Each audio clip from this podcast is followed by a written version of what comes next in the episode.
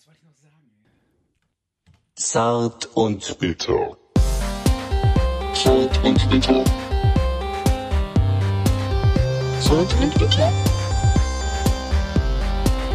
Zart und bitter.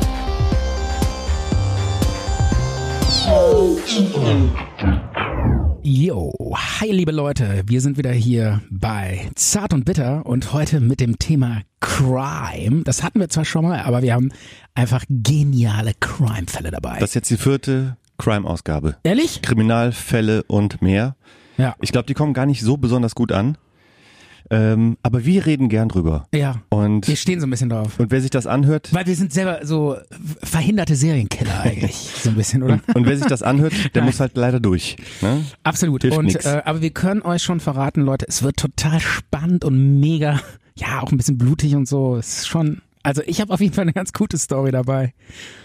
Klingt, klingt ja. witzig.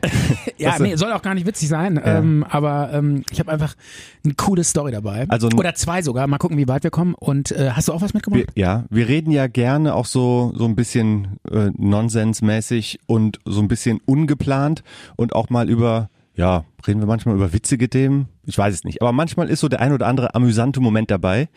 Aber das heißt ja nicht, dass wir nicht auch mal äh, ernst, ernste Themen anpacken können. Absolut. Äh, Und so Kriminalgeschichten, die sind ja manchmal auch absurd, manchmal sogar ein bisschen. Ähm, hm, gibt's, Ja. auch, gibt's eigentlich witzige Kriminalgeschichten? es gibt vielleicht den einen oder anderen witzigen Moment in Kriminalgeschichten, aber so grundsätzlich. Ja, im Tatort ist immer ein Witz dabei. Ne? ja, Ja. klar. Da hat jeder Kommissar ähm, braucht eine Macke und einen witzigen, witzigen Sidekick. Ja, aber, aber Tatort, da sind wir weit entfernt von. Das ist uns zu langweilig. So eine, so eine, so eine weichgespülte AD-Produktion, das wollen wir nicht. Das ja. wollen wir nicht. Wir sind hier bei Zart und Bitter. und das, das geht hart zur Sache. Ja, wir, wir sind nicht gebunden an irgendwelche GEZ-Drehbücher und so. Wir denken Ja. uns die Fälle, auch, ja, wir denken sie uns ja nicht selber aus. Ne? Und wir äh, ben- benennen das einfach auch knallhart. Also wir, wir haben ja keine Maulkorb. Wir können ja erzählen, was wir hier wollen. Wir, Ja, uns kann keiner aufhalten. wir können ja auch keine Fans verprellen, weil wir keine haben. Ach so, ja. Es ist ja alles, wir sind total frei. Ja. ähm, immer wenn, wenn wir über Crime reden, trage ich hier diese Jacke. Ja, Das, warum? ist, das ist meine Verbrecherjacke. Okay. findest du die? Ah, ich sehe schon, du willst über deine eigenen Crimes reden heute, oder was? nee, nicht? Nein. Ähm, aber Du siehst auch ein bisschen gefährlich aus, finde ich jetzt. Also man muss das mal Ja? den Hörern so sagen, ja, du hast dir so einen Bart wachsen lassen und das sieht schon so ein bisschen äh, verrucht aus. Ja, Mhm. doch. Und so, so der typische Kriminelle, der trägt Bart.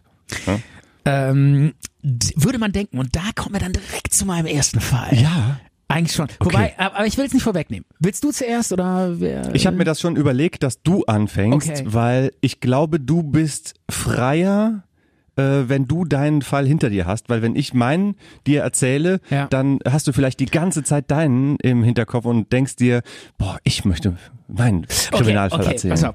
Äh, legen wir Ist noch besser, mal, ne? Oder? Ja, doch, gute Idee. Okay, dann äh, ich leg los mit meinem Fall. Und zwar, ähm, wir haben gerade darüber geredet, müssen Kriminelle Bart haben, verrucht aussehen und so. Nein, müssen sie nicht. Denn bei mir geht's um den Serienkiller Ted Bundy. Schon mal von gehört? Äh, ja.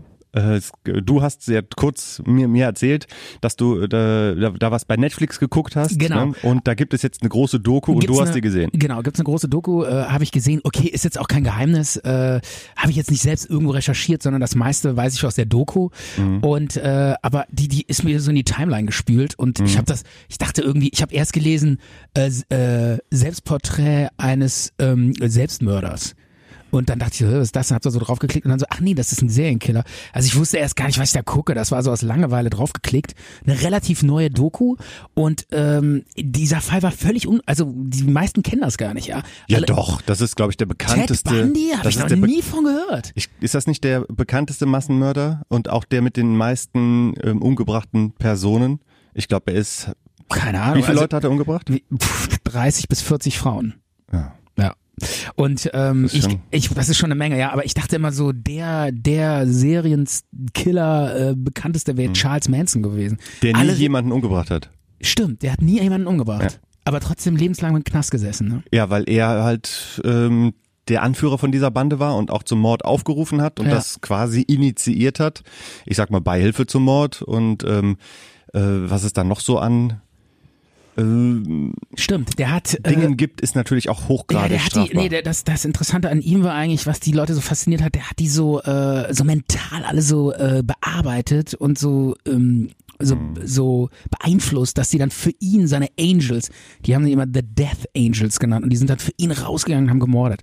Das war so das Faszinierende an dieser Person eigentlich. Und ähm, deshalb war der auch so in den Augen der Leuten so gefährlich.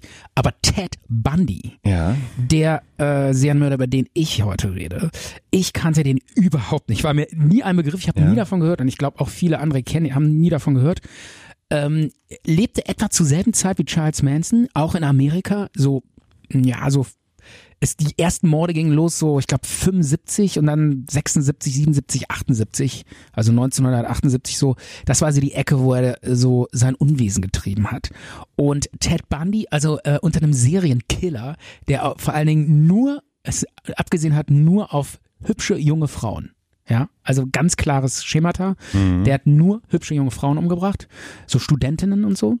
Und äh, dann stellt man sich unter so einem Serienkiller natürlich so einen sabbernden, super fetten, schwitzenden, ekligen Typen vor, der irgendwie äh, sabbernd vor diesen Frauen da sitzt und denkt, oh, die muss ich umbringen. Oder so ein Aber- Verbrechergenie, so ein, ähm, so wie bei Schweigen der Lämmer, so ein Ho äh, Ja. Hannibal Lecter, Das gebildet, finde ich, intelli find ich überhaupt intelligent. nicht. Nee, das ist so, äh, so Film, das ist Drehbuch. Ja, aber dieser Also- dicke Sabbernde, das ist Drehbuch. Echt? Ja. Ja, ich hätte jetzt gesagt, So nee. Also äh, ich war echt total überrascht, als ich diesen Typen gesehen habe. Mega smarter, ultra gut aussehender Typ. Der sah so ein bisschen aus wie, ja, ich würde so sagen, wie Terence Hill mit braunen Haaren. Auch so stahlblaue Augen, super gut aussehend, smart, eloquent, konnte sich super ausdrücken. Jurastudent. Ja. Und äh, also, also überhaupt nicht vom Typ her. Äh, deshalb hat die Polizei auch ewig Jahre gebraucht, um den überhaupt mal zu finden. Also ein normaler, vertrauenswürdiger, Ganz junger Typ. Genau, junger, smarter, cooler Typ. Äh, war sogar teilweise als, ja, er hat so an, angefangen, Politik zu machen, war in so Wahlkämpfen als Wahlhelfer unterwegs. Und alle fanden ihn total cool und so, ein so, ein, so ein Schwiegersohn. So Wahlkampf für wen? Ja, für so einen Politiker irgendwo da. Demokraten? Republikaner? weiß ich nicht. Ist das überliefert? Ja, habe ich mich, Mhm. habe ich aber mich nicht mit beschäftigt. Äh, ist auch, ist auch, spielt keine Rolle. Fakt ist, der hat irgendwann angefangen, Frauen umzubringen. Ja, der hat einfach gesagt, der hat den aufgelauert und hat die äh, umgebracht. Und ähm, das war wohl, also im Nachhinein berichtet er so, ja, das hat so angefangen, weil er wollte mal was Besonderes werden. Ja, der wollte den Leuten zeigen, ey Leute, ich bin Ted Bundy und ich schaffe es und ich werde ganz toll. Und äh, hatte dann wohl mal eine, eine Beziehung zu so einer äh, Jurastudentin, die total smart und toll und aus super gutem Haus war. Aber er konnte ihr dann auf Dauer nicht das Wasser reichen und war der auch finanziell nicht gewachsen und so. Und die hat ihn dann abgeschossen und das hat in ihm irgendwas zerbrochen. Und dann war er so zerfressen von Eifersucht und, und ähm, Missgunst und hat dann seinen ersten Mord begangen an so einer Frau. Aufgelauert, mh, beziehungsweise der hat das immer so total äh, raffiniert gemacht. Meistens hat er die so angesprochen. So, ähm, also zum Beispiel sehr bekannte Morde ähm, waren auf so einem Summer Festival. Da ist er dann so hingelatscht in Badeklamotten und so. Das war so ein, so ein, so ein, so ein See, wo so alle so äh, Wasser im Wasser geschwommen sind und dann Beachvolleyball und so. Und dann ist er so, so Kalifornien oder wo? Nee, ähm, äh, Washington State. Aber im Sommer ist es da auch schön. Und dann ist er so diese, an diesen See gelatscht und hat dann so äh, Frauen angequatscht und meinte so, ja, hier hat sich so ein Gipsarm äh, gemacht, also so, eine, so ein Gipsverband. War natürlich alles nur so Fake. fake. Und meinte so, ja, hier hör mal, ich kann hinten mein Segelboot nicht äh, an meinen Anhänger dran machen, kannst du mir mal helfen? Hat dann irgendwie so eine super süße Maus angequatscht und die so hat ihn dann gesehen und der war total sah super gut aus, cooler Typ, dachte so, hey geil, ja, mit dem latsche ich mit, mache ich. Und ähm, war ein netter Kerl und so, ähm, konnte sich super ausdrücken und dann hat die die äh, ist die mit dem mitgegangen und dann ab zum Auto und dann hat er die da quasi ja, Am ins- See, mitten unter ja, der- tagsüber, wo ja, ja, Leute sind. Mitten tagsüber, mitten tagsüber reingelatscht, hat die sich geholt. Die sind, Erwürgt oder was? die sind ein paar Meter mitgegangen bis zum Parkplatz. Da Ja. das Auto stand dann natürlich da in der Ecke, wo nicht so viele Besucher waren.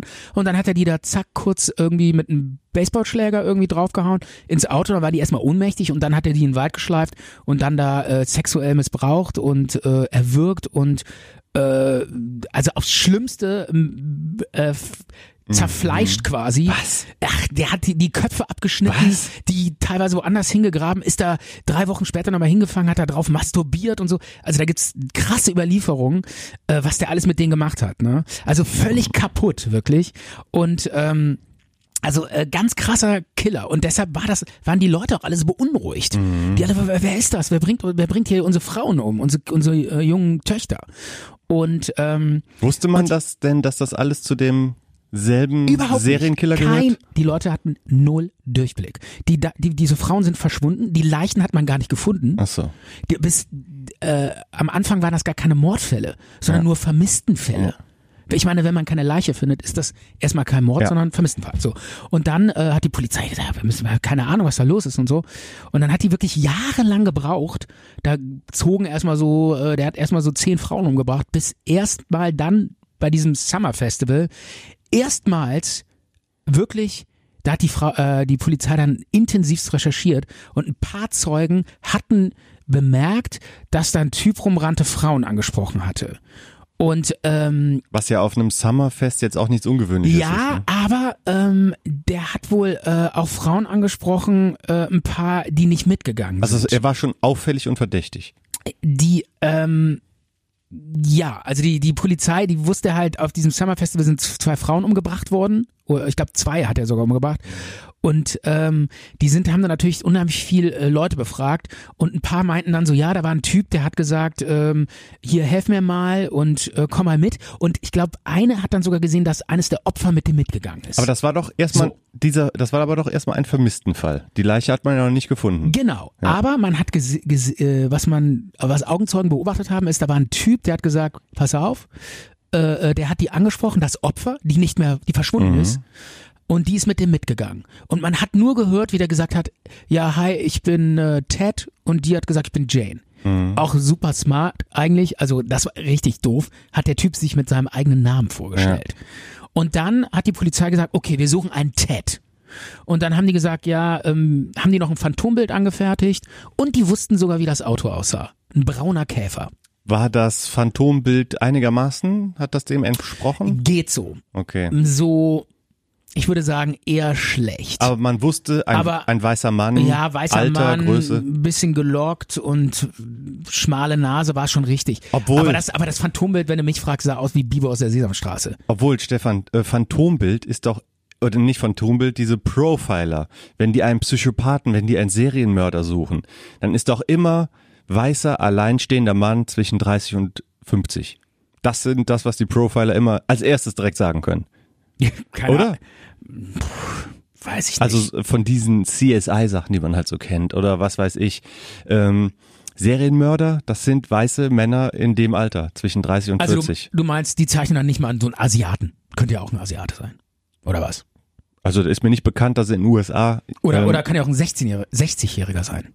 Es äh, ist mir auch nicht bekannt. Der typische äh, psychopathische Serienmörder ist deutlich jünger als 60. Also, um- Außer man hat ihn nie, Also, außer man hat ihn nie gefasst. das heißt, äh, im Grunde genommen fallen wir quasi ins Raster. wir wären jetzt die typischen psychopathischen Serienmörder. ja, total viele fallen in dieses Raster. Ja. We- Weißer Mann, alleinstehend, äh, schrullig, schräg äh, zwischen 30 und 50. Okay. Obwohl schrullig und schräg, äh, das ist es ja auch nicht. Der war es ja nicht. ne? Moment, an der Stelle muss man noch sagen, der hatte eine Freundin Hm. zu der Zeit. Der war mit einer Frau Fassade. zusammen und nee, der meinte auch, er wäre in die verliebt gewesen. Aber äh, der musste dann äh, irgendwann losziehen und Frauen umbringen. Aber der ist doch wahrscheinlich, also der ist Psychopath, da gibt's wahrscheinlich Das ist die große Frage, die sich alle gestellt Mhm. haben. Was ist das eigentlich für ein Typ? Wieso hat er das gemacht?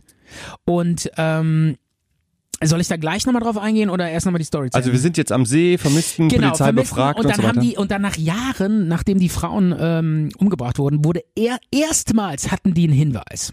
So, und dann hatten die den Namen Ted und den braunen Käfer und dann konnten die den Personenkreis auf ungefähr 100 Leute einschränken. Es gab ungefähr 100 Teds mit braunem Käfer. So war das wirklich. In, in, Äh, in, Washington äh, State. in Washington State und vielleicht noch Kalifornien oder irgendwie so. Und dann äh, haben die den schon auch im Visier gehabt. Und dann gab es mal auch so einen Abend, wo die den beobachtet haben, ob sich das Auto bewegt und so, hat aber alles nicht hingehauen. Und äh, der war halt auch super geschickt und konnte sich so äh, ver, ver, äh, verstecken super und so. Und dann kam der Punkt, wo er dann einfach in einen anderen Bundesstaat gezogen ist und da weiter gemordet hat. Und das war auch wieder so ein mega äh, durchdachter äh, Schachzug von ihm, weil er hatte vorher tatsächlich mal in diesen politischen Wahlkampfzeiten bei einer für Polizeistationen gearbeitet. Und er wusste, dass die Polizeistationen alle total in der ähm, dass die nicht miteinander Ja, verbunden sind. die gucken nur auf ihre Die eigenen gucken nur Fälle. auf ihre eigenen Fälle und nur in ihren Bundesstaaten und dann ist er einfach in einem anderen Bundesstaat und hat da reihenweise weiter Frauen umgebracht und die anderen äh, wussten nicht, dass das in diesem Bundesstaat Ja, ja. da weitergeht. Ja. Und so konnte der dann weitermachen. Und dann kam irgendwann der Punkt, wo sie, dann, dann kam wirklich der Punkt, wo jetzt fragt man sich, wann haben sie den denn gekriegt, ne? Und dann war weil er einen Fehler gemacht hat. ja, hat er. Und zwar ist er, ähm, der wollte wieder eine Frau umbringen und ähm, ist in so, ein, in so eine Shopping Mall gefahren und hat so ein junges, hübsches Mädel angesprochen, die da in so ein Schaufenster geguckt hat und hat gesagt, ja, hier, ähm, da hinten ist ein Typ, der macht sich an deinem Auto zu schaffen, kannst mal bitte mitkommen. Wir wollen mal, wir wollten gucken, ich, also ich bin Polizist und wir, ich will nur mal fragen, ob da irgendwas dran ist. Und dann die so, ja, okay. Und dann ist die mitgegangen und die so, ja, guck mal, ist da irgendwas und so? Und die so, nee, ist alles in Ordnung. Dann so, ja, guck mal rein und so, ist da, und dann wollte er so, dass die sich so mehr so reinlehnt. Und die so, nein, fand das schon irgendwie merkwürdig, meinte nichts. Und dann er so, okay, äh, wir haben den Typen gefasst und wir wollen, dass sie eine Strafanzeige aufgeben. Können Sie bitte mit auf die Polizeistation kommen? ähm, um die äh, Strafanzeige auszufüllen. Und sie so, pff, und dann wurde sie misstrauisch. Und dann meinte sie so, ja, können Sie sich denn ausweisen? Und dann hat er so eine Marke gezückt, ja, hier, Polizist. Die so, hm, okay. Und dann ist sie in ihr Auto gestiegen und fand das auch schon mega merkwürdig, weil das ein brauner Käfer war. Und sie so, na gut, vielleicht ist er ein Zivilbulle. Und dann hat sie sich da reingesetzt, ist mit dem losgefahren. Und dann äh, ist er in so auf so einen Parkplatz gefahren und dann hat sie schon Panik bekommen und dann hat er ihr so eine Handschelle dran gemacht und wollte die andere Handschelle an sich dran machen, damit die nicht mehr wegrennen kann. Und die hatte irgendwie geschafft, das zu verhindern und ist aus dem Auto rausgerannt mit der Handschelle. Und dann gab's da irgendwie so eine Rangelei und so und sie konnte sich irgendwie befreien. Also er hat dann irgendwie versucht, die totzuschlagen und so, aber sie ist abgehauen, vor so ein Auto gelaufen und da reingesprungen und abgehauen. Und dann Mega viel Glück. mega viel Glück Ja. und dann äh, und er war total frustriert, ist irgendwie weitergefahren, hat eine Stunde später eine andere angequatscht und die ähm, umgebracht. Und ähm, und bei wo die äh, ähm, quasi überfallen wurde, fand man den Schlüssel zu diesen Handschellen. Und dann war klar, alles klar. Der Typ, der in diesem braunen Käfer, das muss äh, dieser Ted sein. der Also die war dann bei der Serienmörder. Polizei, die geflüchtet Ja, ja, klar. Die ist, hat, die hat ne? das dann ausgesagt und äh, dann haben die den diesen Chat auch ausfindig gemacht und in die Polizeistation gebracht und äh, für eine Gegenüberstellung. Ja. Das läuft dann in Amerika so, ich weiß gar nicht, ob es das in Deutschland Mit gibt. diesen Nummern. Ne? Genau, da stellen sich dann zehn Typen nebeneinander und die sehen Oh, so ein Spiegel oder ein Glas. Ne? Genau, und die sehen in etwa alle gleich aus. Und ähm, der ist dann sogar noch dahin gekommen an dem Tag und hat sich komplett anders gestylt. Irgendwie hat die, Fries äh, die Haare total kurz gemacht und den Scheitel in die andere Richtung. Mhm. Und da mussten die äh, kurzfristig noch irgendwie so andere Typen äh, casten, die äh, ihm dann ähnlicher sahen und haben dann irgendwie so einfach so Polizisten genommen, da reingestellt. Ah, die nehmen dann auch gern mal Polizisten. Ja, ja, klar. Also als die, so, die müssen ja halt Typen da reinstellen, die so ähnlich aussehen. Ja. Und er ist, äh, sie sind dann da reingekommen, die hat keine Sekunde gebraucht, die so, der Ja. war's. Und ähm, dann hatten sie ihn. Und dann ging's los mit Gerichtsprozess und dann kurvelte diese ganze Maschine an. Aber in so einen Mord konnten die ihm noch nicht, immer noch nicht nachweisen. Das waren dann so Anklagen wegen, ähm, keine Ahnung, wegen versuchtes, versuchtes Kidnapping oder irgendwas. Aber die Und- haben doch diesen Schlüssel von der Handschelle gefunden. Ja, ja, aber das war kein, das ist total schwierig. Wohl Bei der anderen Leiche haben die den Schlüssel gefunden, ne? nein, nein, nicht bei der anderen Leiche, nur bei dem Ort, wo die verschwunden ist. Ah. Ja, deshalb, das waren alles nur so Indizien, so richtige Beweise gab es nicht. Und das war auch das Problem. Er saß zwar in Untersuchungshaft, sie hatten ihn und vermuteten auch, er ist es, Mhm. aber so richtig so, ne, also jetzt volle Möhre, Anklagen, 30 Frauen umgebracht, war noch gar Also ganz, den hieb- und die noch- stichfesten Beweis, der Ach, fehlte. da waren die noch Lichtjahre von entfernt. Die hatten aber wohl schon den richtigen Typen und das war schon mal nicht schlecht. Und dann, ähm, das war total abgefahren, äh, dann saß der in so einem Untersuchungsgefängnis Und ähm, der war ja Anwalt, auch Jurastudent, und der wollte sich dann so auch so selber verteidigen und äh, hat sich dann so auf den Fall vorbereitet. Und dann haben die den auch so interviewt und dann hat er sich so als smarten Typen gegeben, meinte so, das ist totales Missverständnis, äh, das kann ich überhaupt nicht sein. Ey, ich bin selber Jurist und so. Und die konnten das, die die Öffentlichkeit konnten das auch gar nicht glauben. So von wegen, das soll der Angeklagte Das ist sein? doch nicht dieser Mör dieser Serienkiller, dieser smarte, coole Typ, der sich so geil ausdrückt vor der Kamera und so. Ey, wieso soll der denn Frauen umbringen? Der kann die doch alle abschleppen. Der braucht die doch gar nicht umbringen. So nach dem Motto, ne? Und ähm, das war völlig abgefahren und dann ähm, äh, ga- gab's da so Fangemeinschaften, die sind dann so in die Gerichte gelaufen, das waren so Mädels, die haben so Schilder hochgehalten, Free B Ted Bundy, we love you, ich will ein Kind von dir und so und haben den dann, äh, der war wie so ein Rockstar und die haben den dann so abgefeiert, dass der unschuldig sei und so. Und ähm, diese, dieses Mädel, die halt von dem Typen da Mit den Handschellen. mit den Handschellen, die ähm, fast umgebracht wurde, die war fix und foxy, weil die dachte, ey, das kann wohl nicht sein. Ja. Jetzt wird er da so gehypt und das war der. Ja. Und ähm, ich meine, die, die ist dem Tod von der Schippe gesprungen. Ganz knapp, ja. ja. natürlich. Eine Stunde Der- später war eine andere tot. Ja, eben. Und ähm, ja, und dann, ähm, also ich will es jetzt nicht zu lange machen, aber ähm, es ist schon echt, die, der Fall ist einfach echt krass. Und dann saß er in diesem Untersuchungsgefängnis und konnte immer in so eine Bibliothek dann so seine Jurabücher lesen. Und da ist er dann irgendwann aus dem dritten Stock sieben Meter runtergejumpt, abgehauen. Aus dem Knast. Weg. Und ähm, ja, dann war der, äh, ist abgehauen und äh, ist dann irgendwie durch die Wildnis gelatscht da. Das war in Colorado, war das. Aspen hieß das. Mhm. Skigebiet. Äh, ja, irgendwie so ein Skigebiet, genau, Skigebiet, so eine Ecke. Ähm, oder Seattle oder so, ich weiß jetzt auch nicht mehr. Ist auch egal. Und dann, han- und dann nach sieben Tagen haben die den dann total ausgehungert irgendwo gefunden. Und dann wieder in den Knast. Und ähm, dann ähm, haben die den diesmal in den anderen Knast reingetan. Und dann ging der Prozess weiter und dann wurde der auch verurteilt äh, wegen, ich glaube, weiß ich gar nicht mehr, Körperverletzung oder vers sogar versuchten Mord oder so. Und dann äh, ist der total abgemagert und äh, war total dünn und hat eines Ta äh, Nachts so Bücher unter seine Decke im Knast gelegt, hat sich selber auf so einen Stapel Bücher gestellt und ist oben, hat so eine, in der Decke so eine ähm, Lüftung eingeschlagen, die total schmal war, aber weil der so abgehungert, weil der sich so abgehungert hat, konnte der dann da so durchschlüpfen, ist irgendwie oben durch die durch den Lüftungsschacht in so ein Wärterzimmer gekommen, hat sich Wärterklamotten angezogen und ist einfach so aus dem Knast rausgelatscht. Kann doch nicht Oder sein. aus dem Gerichtsgebäude. Das war, ist doch Das war ein unglaublich. Gefängnis im Gericht. Ja. Also der zweite Gefängnisausbruch. Ja. Ne? Und äh, die, die, äh, die Justiz und die, die, die Polizei und so, die, die war, war lächerlich gemacht. Ja. Weil da wahrscheinlich der schlimmste Serienmörder aller Zeiten das zweite Mal aus dem Ja. Knast ausgebrochen Da hätte ist. ja dann auch wieder jemand umbringen können. Hat er ja auch. Was? Ey, der ist ausgebrochen, hat einen Bus genommen, Greyhound, ab in einen anderen Bundesstaat nach Florida, Mhm. Miami. Hat er auch dann nachher gesagt, warum er dahin äh, Möglichst weit weg. in einen anderen Bundesstaat und vor allen Dingen, er hatte ja keine Kohle, der hatte ja nix ähm, und da war warm. Da konnte der draußen pennen und so.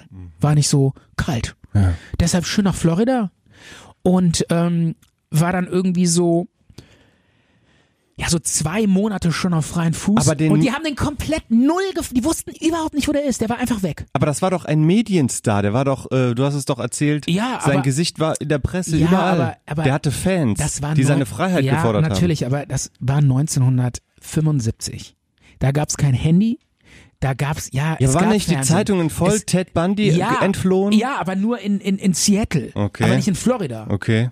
In Florida natürlich nicht. Und, ähm, und selbst wenn die Zeitung voll war, das war damals nicht so. Diese, die, die Sache war ja auch immer, die hätten den ja in 0, nix heute mit DNA-Spuren komplett äh, Ja. eingebuchtet, zack, alles bewiesen. Ja, und die haben dann ja nachher auch, ähm, zu der Zeit hatten die schon längst die Leichen gefunden. Der hatte die irgendwie in so ein Waldstück vergraben, da hatten Alle Leichen? Nicht alle, aber die haben so mindestens 10, 15 Leichen gefunden ähm, und konnten da alles dran untersuchen und so. Das war natürlich alles schon total verwest und so. Also man konnte nicht mehr nach ähm, konstruieren, wie die umgebracht wurden. Ja. Also äh, ob die jetzt erstickt wurden, erwürgt oder erstochen, weil das schon zu alles zu verwest war. Aber ähm, die haben die Leichen gefunden und ähm, aber wie gesagt, das war DNA-Spuren und sowas gab es damals alles nicht. Es gab keine DNA, gab es nicht. Die brauchten Beweise. Und dann war er wieder auf freien Fuß und ähm, ist dann irgendwann wieder total ausgerastet, ist in so ein Studentenwohnheim in Florida gegangen, äh, nachts und hat äh, im ersten Zimmer ein Mädchen angegriffen, erwürgt, umgebracht, sexuell äh, missbraucht, ist weitergelatscht in die nächste Türe, hat da noch eine umgebracht, weitergelatscht in eine, noch eine Türe, noch eine umgebracht, weitergelatscht in eine Türe und da noch eine nicht umgebracht, aber fast umgebracht. Also Vier Frauen in einer Nacht in einem Studentenwohnheim. Und äh, also geschlechtet. Dann äh, dann ausgeche äh, dann da rausgegangen und am nächsten Tag noch eine umgebracht. Total, also völliger Amoklauf. Und ähm, und dann war äh, klar, ey, hier, der ist wieder dieser Serienkiller unterwegs. Und jetzt ist ähm, und dann die wieder keine Spur, keiner wusste, wo er ist, nichts. Und dann rat mal, wie sie ihn bekommen haben. Was meinst du? vielleicht hat er sich gestellt. Also selten doof kann man eigentlich nicht sein. Ähm, Er hat sich nicht gestellt. Der Okay. fuhr wieder mit seinem braunen Käfer, der ja bekannt war, Den hat er jetzt auf einmal in Florida gehabt fuhr oder wie? er. Ja, der hatte Oder den, hat er sich wieder einen neuen, nee, der hatte sich den irgendwo äh, besorgt, ich weiß es hat nicht. sich wieder einen braunen Käfer gekauft? nein, nein, nein, der hat seinen alten irgendwo nochmal geholt und fuhr dann nach Florida. Ja, Und, äh, und fuhr mit dem braunen Käfer ja, ohne Licht.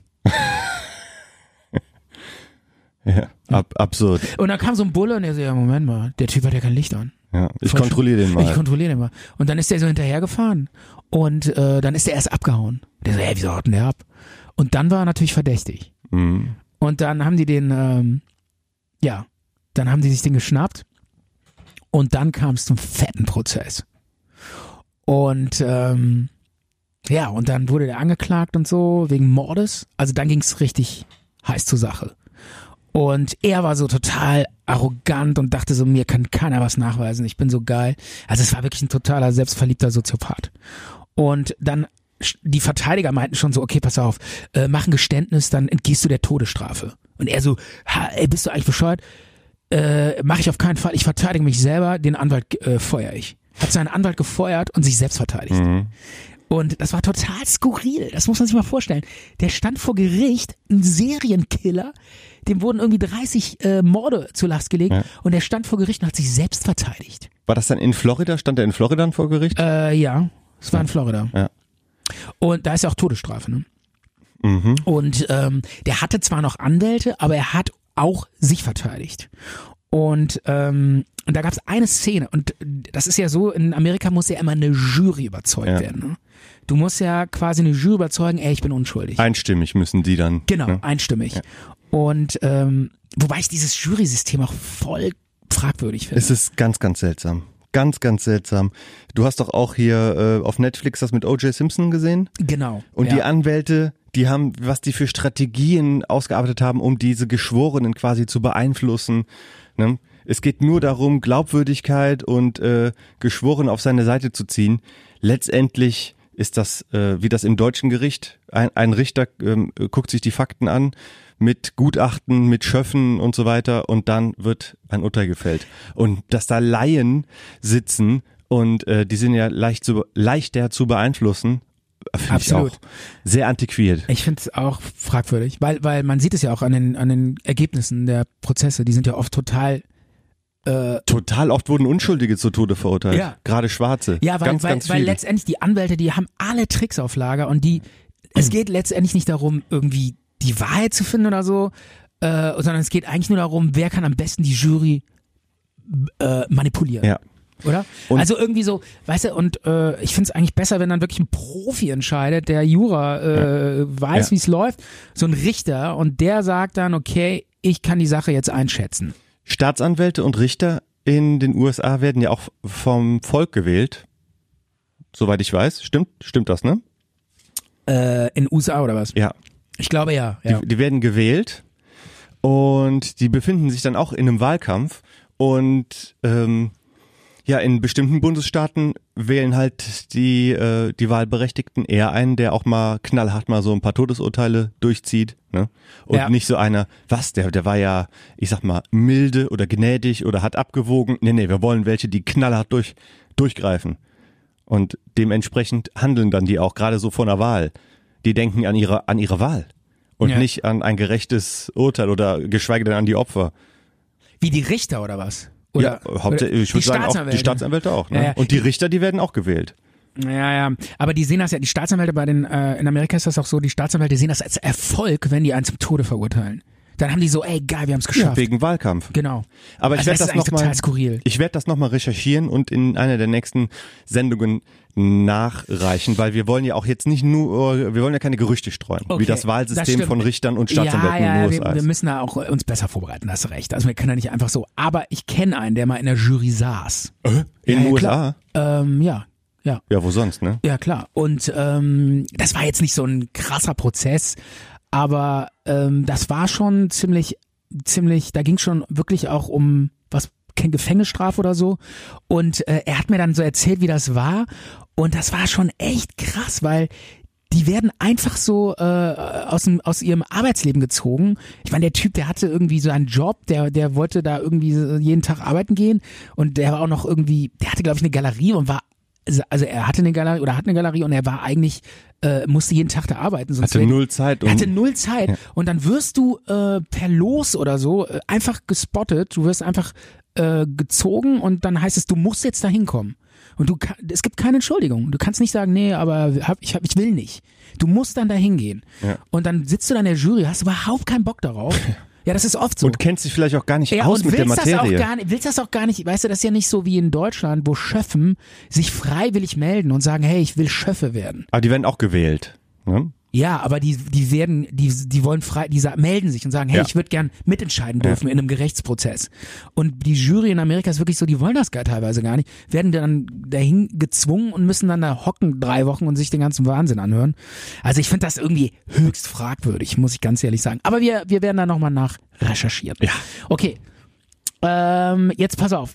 Lange Rede, kurzer Sinn. Ich will es jetzt nicht zu lang machen. Aber äh, es gibt so zwei, drei Sachen, die muss man einfach noch erzählen, weil es so skurril ist. Äh, wie gesagt, dieser Serienmörder, dieser krasse Serienmörder, ähm, der übrigens Serienmörder gab es zur Zeit. Diesen Begriff gab es damals so. noch gar nicht.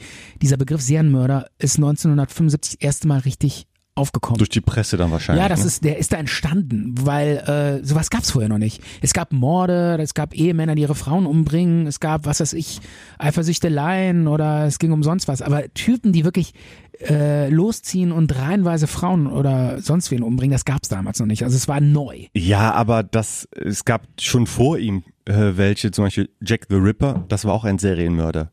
Die Ja. Anzahl war jetzt kleiner, aber es war ganz eindeutig ein Serienkiller. Ja, aber der war in England, ne? Ja, ist ja egal, In wo er. Amerika gab's immer noch keinen Serienkiller. Wirklich nicht. Okay, dann war das vielleicht auch der erste, der dann auch so, weil die, die Presse das Ja. dann vielleicht auch sehr stark begleitet hat und dann wurde halt der Begriff Serial Killer wahrscheinlich, nennt sich das so? Serial Killer, ja. Ja.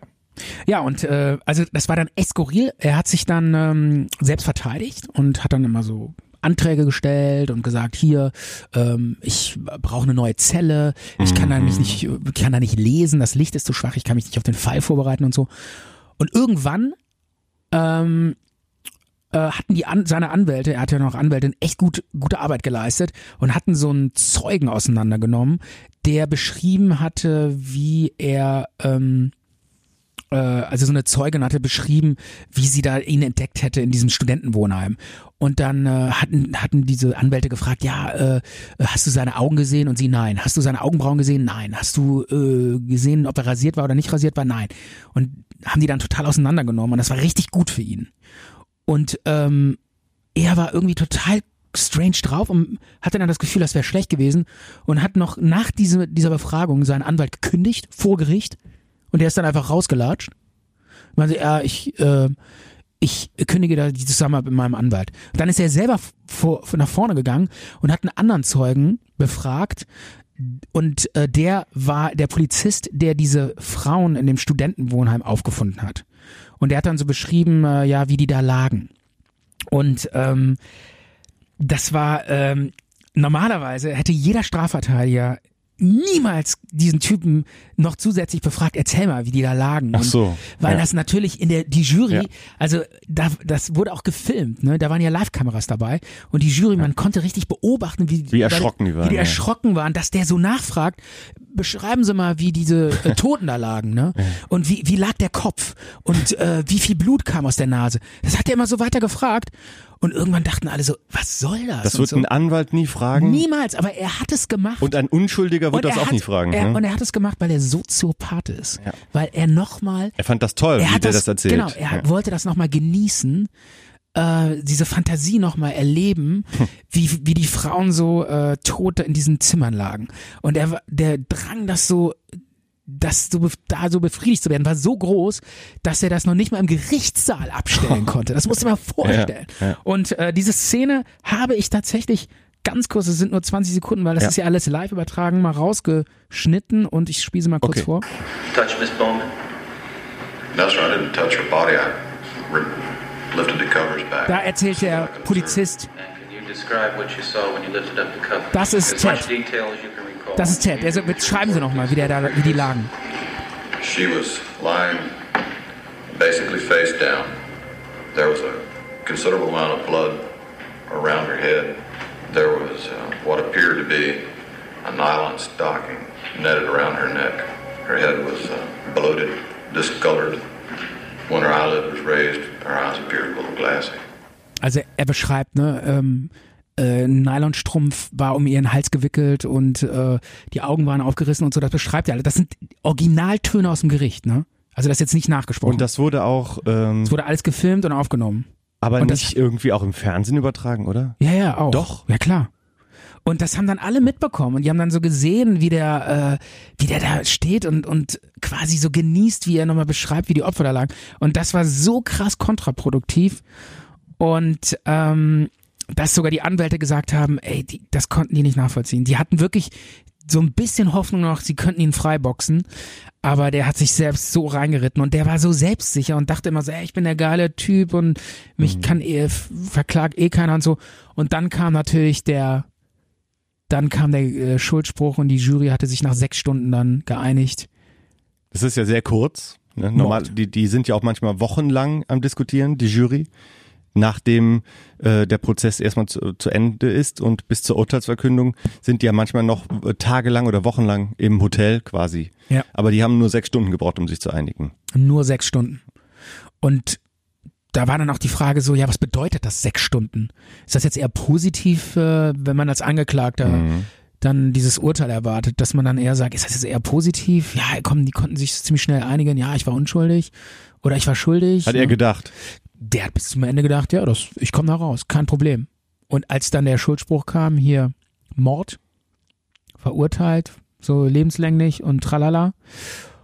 Und äh, ich glaube, in einem zweiten Verfahren wurde dann nochmal die Todesstrafe verhandelt. Okay. Und auch da Urteil einstimmig Todesstrafe. Mhm.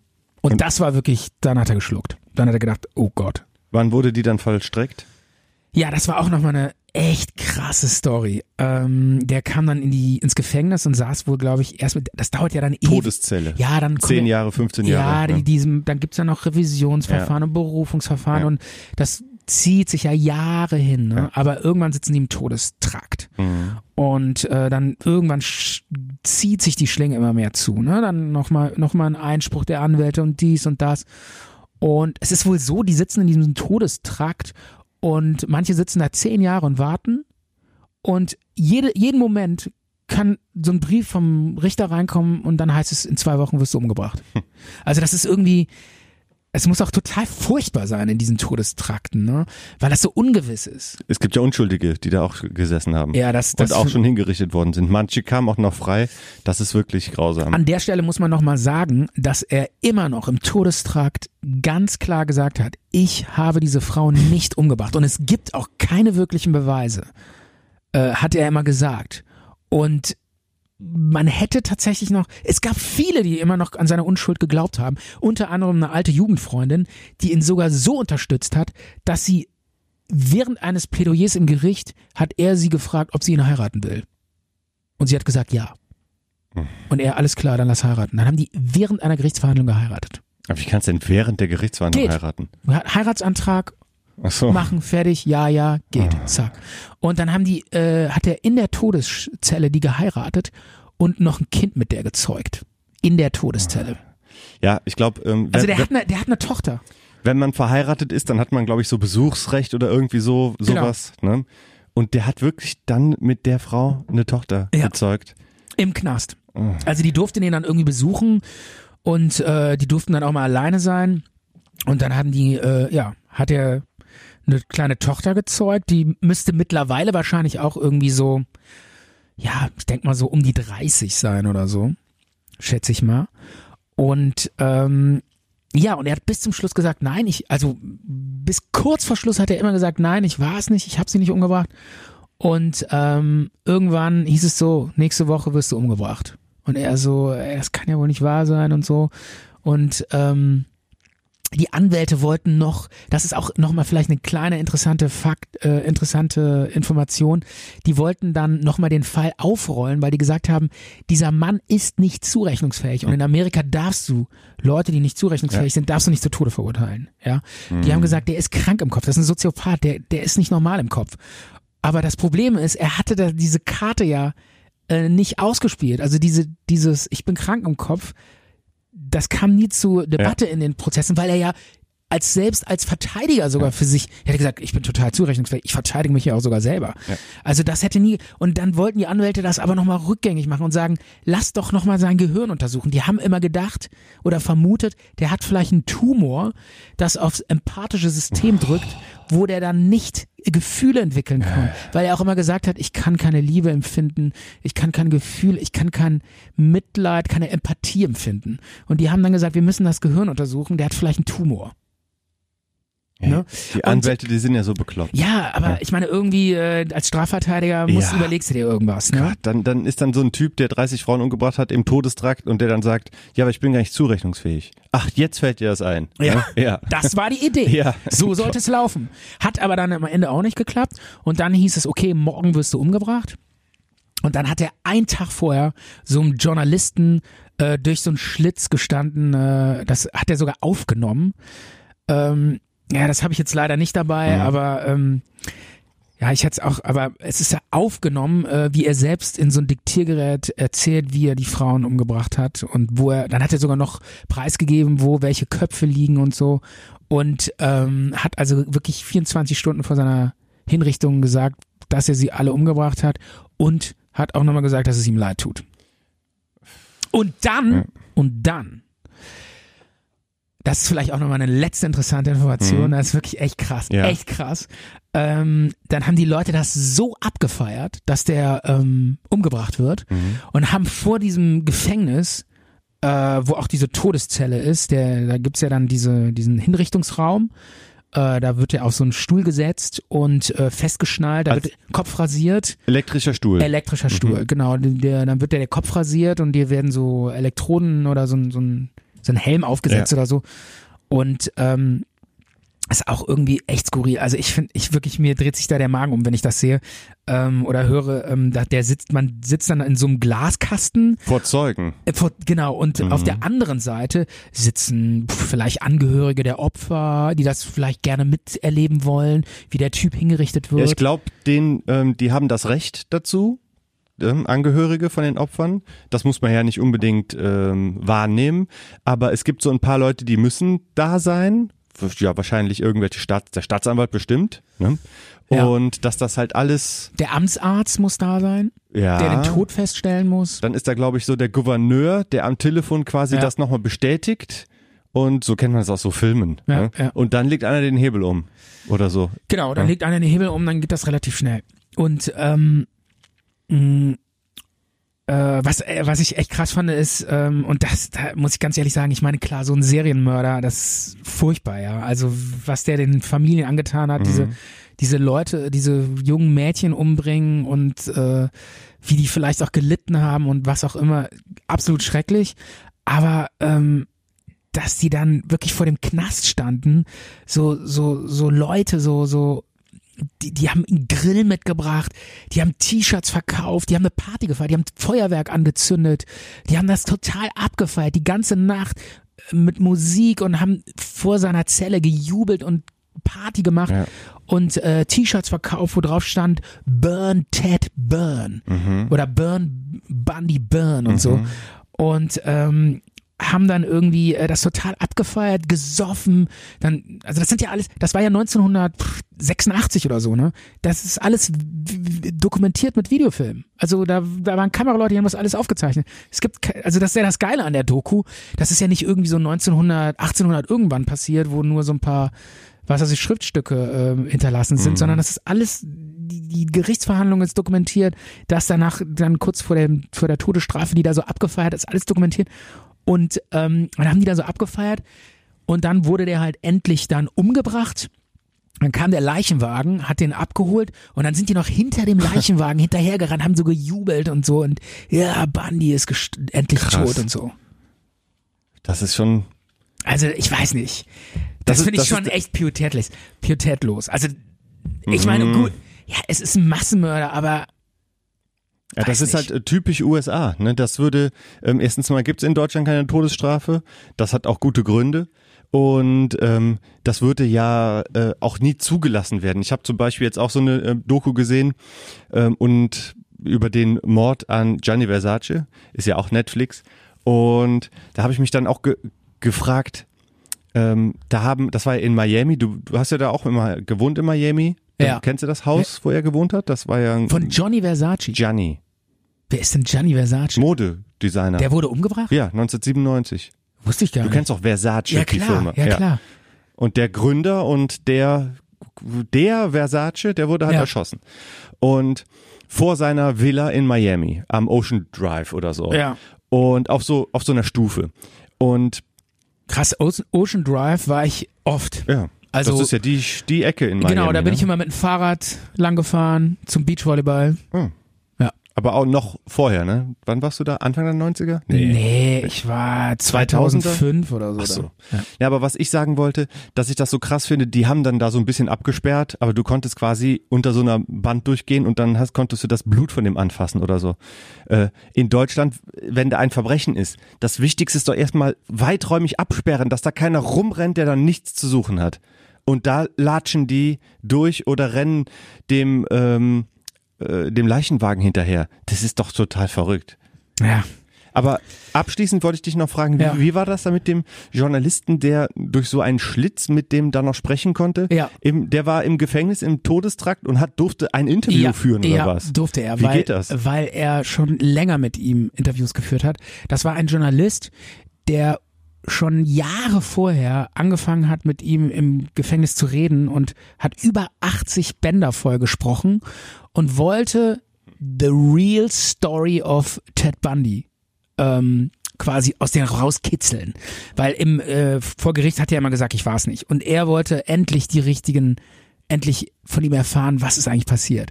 Und dieser Journalist, der hat irgendwann, also das hat ewig gedauert, bis er überhaupt irgendwas aus ihm rausbekommen hatte.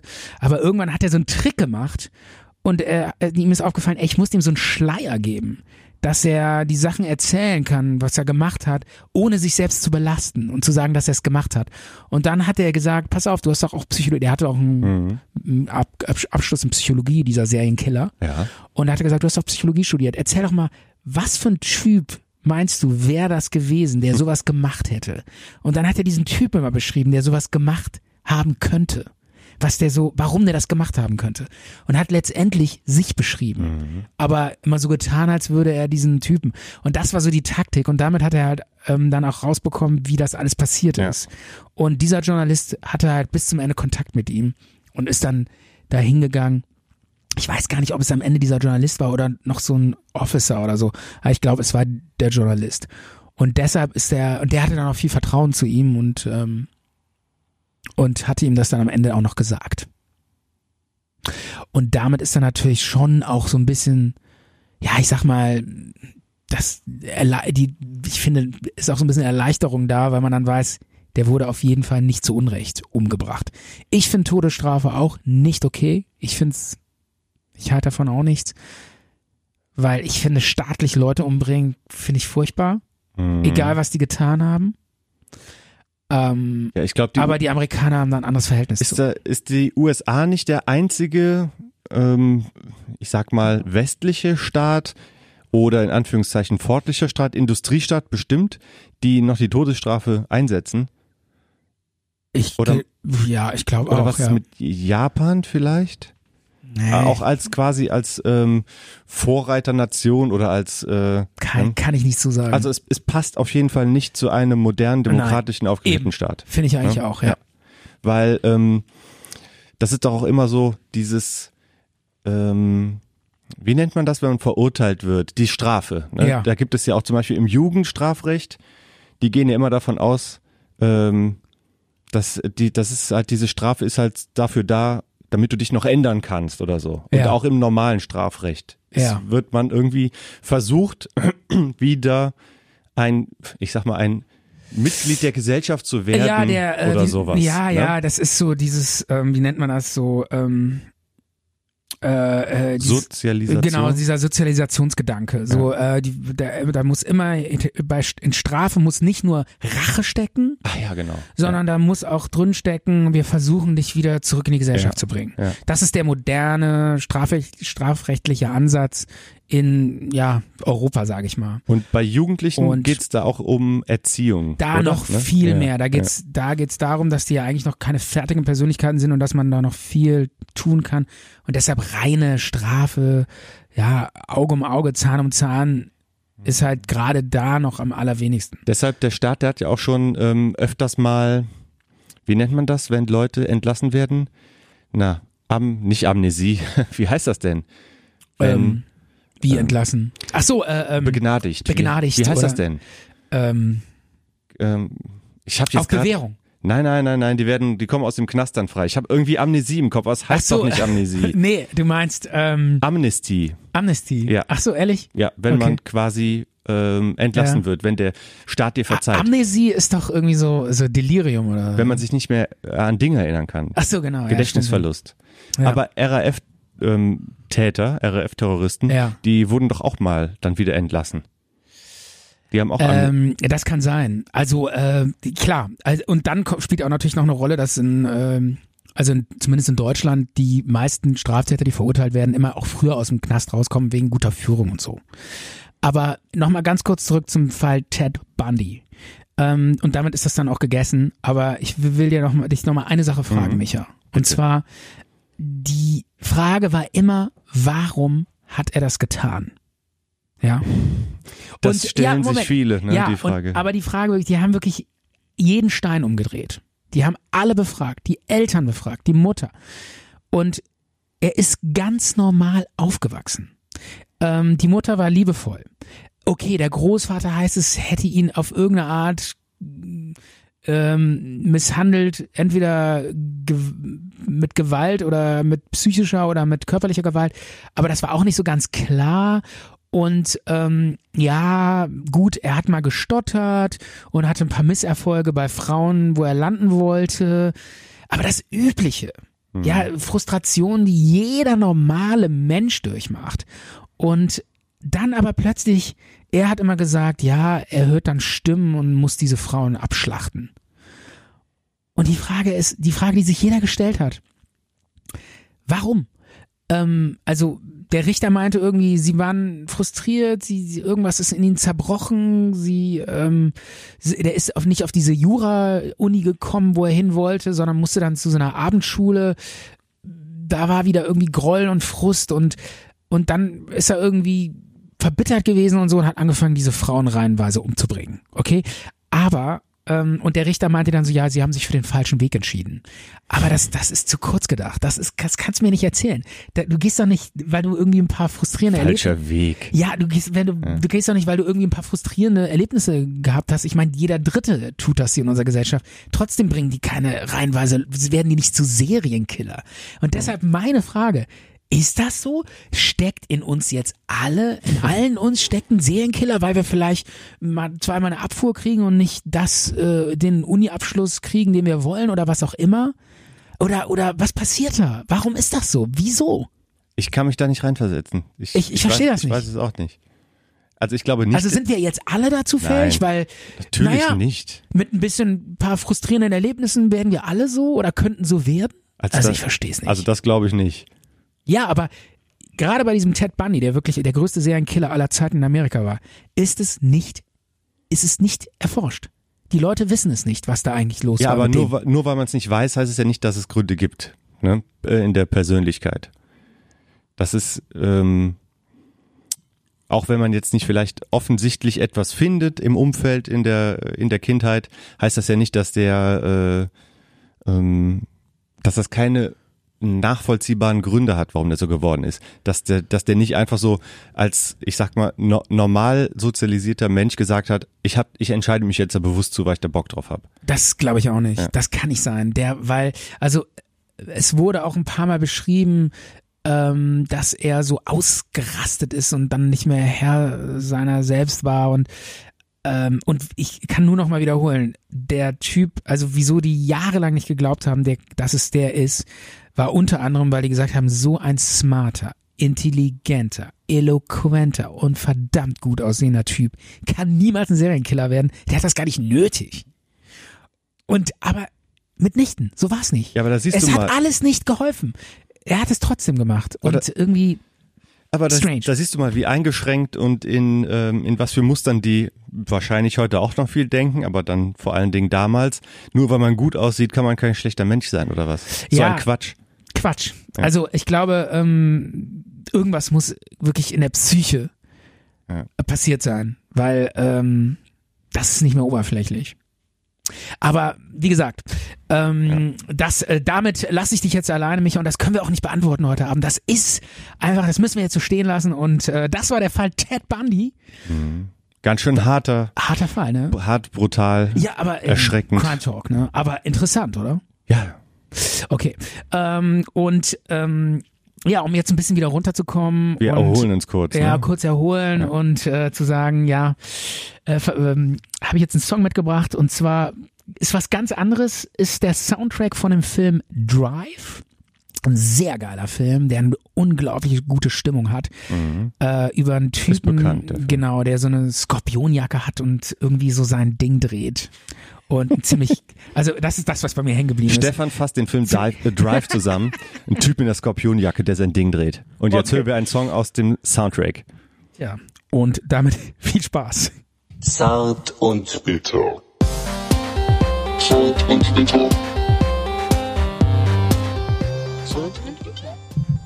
So, wir sind zurück nach der Pause, nach der Songpause im, im Crime Talk. Yes. De, den ersten Fall, den haben wir äh, gerade besprochen und so ein bisschen verdaut in der Pause. Und jetzt erzähle ich dir von einem Fall. Ja. Und zwar habe ich mir das so vorgestellt, dass ich das ähm, in vier kleine Teile aufteile Ja. und dir jeden Teil erzähle und du hörst zu und nach diesem Teil stellst du vielleicht, ne- wenn du keine Frage hast, ist ja auch okay, aber dass du dann quasi die Fragen stellst, um ähm, damit wir ein gleiches Verständnis von von dieser Sachlage, von diesem Fall haben, der auch ein äh, sehr bekannter Fall in Deutschland geworden ist oder der Fall in Deutschland. Und ähm, zwar habe ich mir letztens ein Buch darüber gekauft Ja. und ich habe das nicht alles durchgelesen, aber halt die Passagen, wo es halt auch speziell um diese Themen ging. Ja. Und ja, es ist, äh, was ist passiert? Ja, ein, ein Mord. Ähm, erstmal ein Mord, ja. Ja. Das Ganze äh, nennt sich Tod auf der Festwiese. So habe ich quasi das, Okay. das untertitelt und so heißt auch das Kapitel in diesem Buch, Tod auf der Festwiese. Und zwar, was ist passiert am 25. April 2007? Okay. Ist in Heilbronn. Ähm, Ich dachte jetzt gerade äh, Love Parade. Nee, ne? nee, nee. Okay, okay. Nein, es geht nicht. Weil, weil äh, Festival und so. Okay, nee, nee. Also, Festwiese. Und Ja. zwar ist das in, in Heilbronn eine Festwiese, ähm, so, so ein Platz, wo äh, öfters mal Veranstaltungen stattfindet und es ist äh, Ja. im normalen Leben einfach nur so ein Parkplatz. Und am 25. April 2007 haben da zwei Polizisten in ihrem Dienstwagen geparkt und quasi eine Pause gemacht, so gegen 14 Uhr am Ja. helllichten Tag. Das war Martin A., 24 Jahre und Michelle Kiesewetter, äh, 22 Jahre. Und die haben dort gestanden in, ihren Poliz in ihrem Polizeiwagen und haben eine Pause gemacht. Ja. Und es war wohl so, dass sich von hinten zwei, vielleicht sogar mehr äh, Personen genähert haben und haben die ähm, Polizisten äh, jeweils mit einem gezielten Kopfschuss attackiert. Michael Kiesewetter war direkt tot. Ja. Ihr Kollege wird auch in den Medien immer nur als Martin A., weil der hat überlebt und auch um ihn zu schützen. Ähm, der hatte auch einen Kopfschuss erlitten, hat sich aber kurz vorher wohl irgendwie rumgedreht zu den zu den äh, Angreifern und wurde dadurch halt nicht so ähm, äh, richtig getroffen, war aber auch ich glaube, drei Monate lang im Koma und mehrmals an dem Tod von der Schippe gesprungen. War später auch ein wichtiger Zeuge. Ja, hat man gedacht, aber er konnte sich eigentlich nicht an wirklich viel erinnern. Ja. Ja, und dann äh, muss man sich mal vorstellen, mitten in Deutschland, in so einem Städtchen Heilbronn, werden zwei Polizisten angegriffen, eine junge Polizistin stirbt. Und äh, mitten am helllichten Tage. Und ähm, die Dienstwaffen wurden entwendet, drei Magazine, einige Schuss äh, an Munition. Ich glaube dann noch so ein ähm, äh, ja, Handschellen und noch so ein paar andere Gegenstände, was die Polizisten halt so an Ja. Ausrüstung bei sich trugen. Und ja, dann gab es da natürlich ähm, äh, ein, ein riesen Polizeiaufgebot dann, es, wurde- Straßen wurden gesperrt und äh, es war total viel los dann auf dem auf dem Tatort, äh, Ja. ziemlich chaotisch, dann war dann auch Presse mit dabei und so weiter, Zeugen wurden befragt und ähm, ja, es wurde dann auch ganz schnell die Soko Parkplatz wurde dann ins Leben gerufen vom äh, von der zuständigen Polizeibehörde in in Heilbronn. Ja. Und ja, die haben erstmal dann so vermutet, ja, organisierte Kriminalität, Bande, irgendwie R- Russenmafia oder sowas. Die- Also auch komplett im Dunkeln getappt, keine Hinweise, nichts. Es gab ganz, ganz viele Zeugenaussagen. Ja. Aber die waren widersprüchlich, unterschiedlich. Viele haben äh, gesagt, ja, ich habe welche rumschreien gehört, ähm, ich habe welche weglaufen gesehen, ich habe blutverschmierte verschmierte Männer gesehen, die in ein äh, Auto ähm, ge, ähm, Motiv? ge- gesprungen sind. Was ja, war das Motiv? Vollkommen unklar. Noch Ja. vollkommen unklar. Ja. Ähm, also es gab ganz viele, die irgendwas gesehen haben wollen. Ne? Äh, vor allen Dingen blutverschmierte Männer. Ja. Und die die haben sich dann halt gefragt, wo haben diese ganzen Leute äh, diese unterschiedlichen Männer wohl gesehen und manche haben auch überhaupt nicht zum Ablauf und zu dem zeitlichen Ablauf, zeitlich und räumlicher Ablauf haben das überhaupt nicht dazu gepasst. Ähm, also offensichtlich gab es auch ein paar welche, die sich irgendwie wichtig machen wollten. Jedenfalls die Soko tappte da vollkommen im Dunkeln. Irgendwann wurden dann auch mal äh, blutverschmierte Taschentücher gefunden. Und ähm, diese Taschentücher, diese blutverschmierten Taschentücher, das kann man auch alles nachlesen. Es gibt Quell Quellenangaben in dem Buch. Äh, die wurden erst zwei Jahre danach ähm, im Labor untersucht, ohne Ergebnis. Und ja, wie gesagt, äh, die tappten da vollkommen im Dunkeln, haben zwar viel gemacht, abgesperrt, befragt, Zeugen und so weiter, aber es, ähm, es blieb dabei, jemand wurde ähm, erschossen, ein anderer schwer verletzt und die Täter konnten unerkannt fliehen und man wusste nicht, ähm, wer Und das wenn war. sie und wenn sie nicht gestorben sind, dann leben sie noch heute. Ja. Und das war's. Oder was? Nee, nee, nee, nee, es geht hier noch, noch, noch weiter. ja, Das ja, jetzt- eben, das frage ich mich ähm, jetzt. Ja, und das, das Irgendwann, war- irgendwann muss doch jetzt mal irgendwas passiert sein, wo Ja. man sagt, ja, Moment, da, da kommen wir jetzt auf eine Spur, oder? Das ist jetzt äh, der, der erste Teil, so die, Ja. äh, dass man so sagt, was ist damals? Nochmal ganz kurz, wann ist das passiert? Das war 2007, am 25. Habe April. ich überhaupt nichts von mitbekommen. Doch, das hast du, ganz Echt? sicher.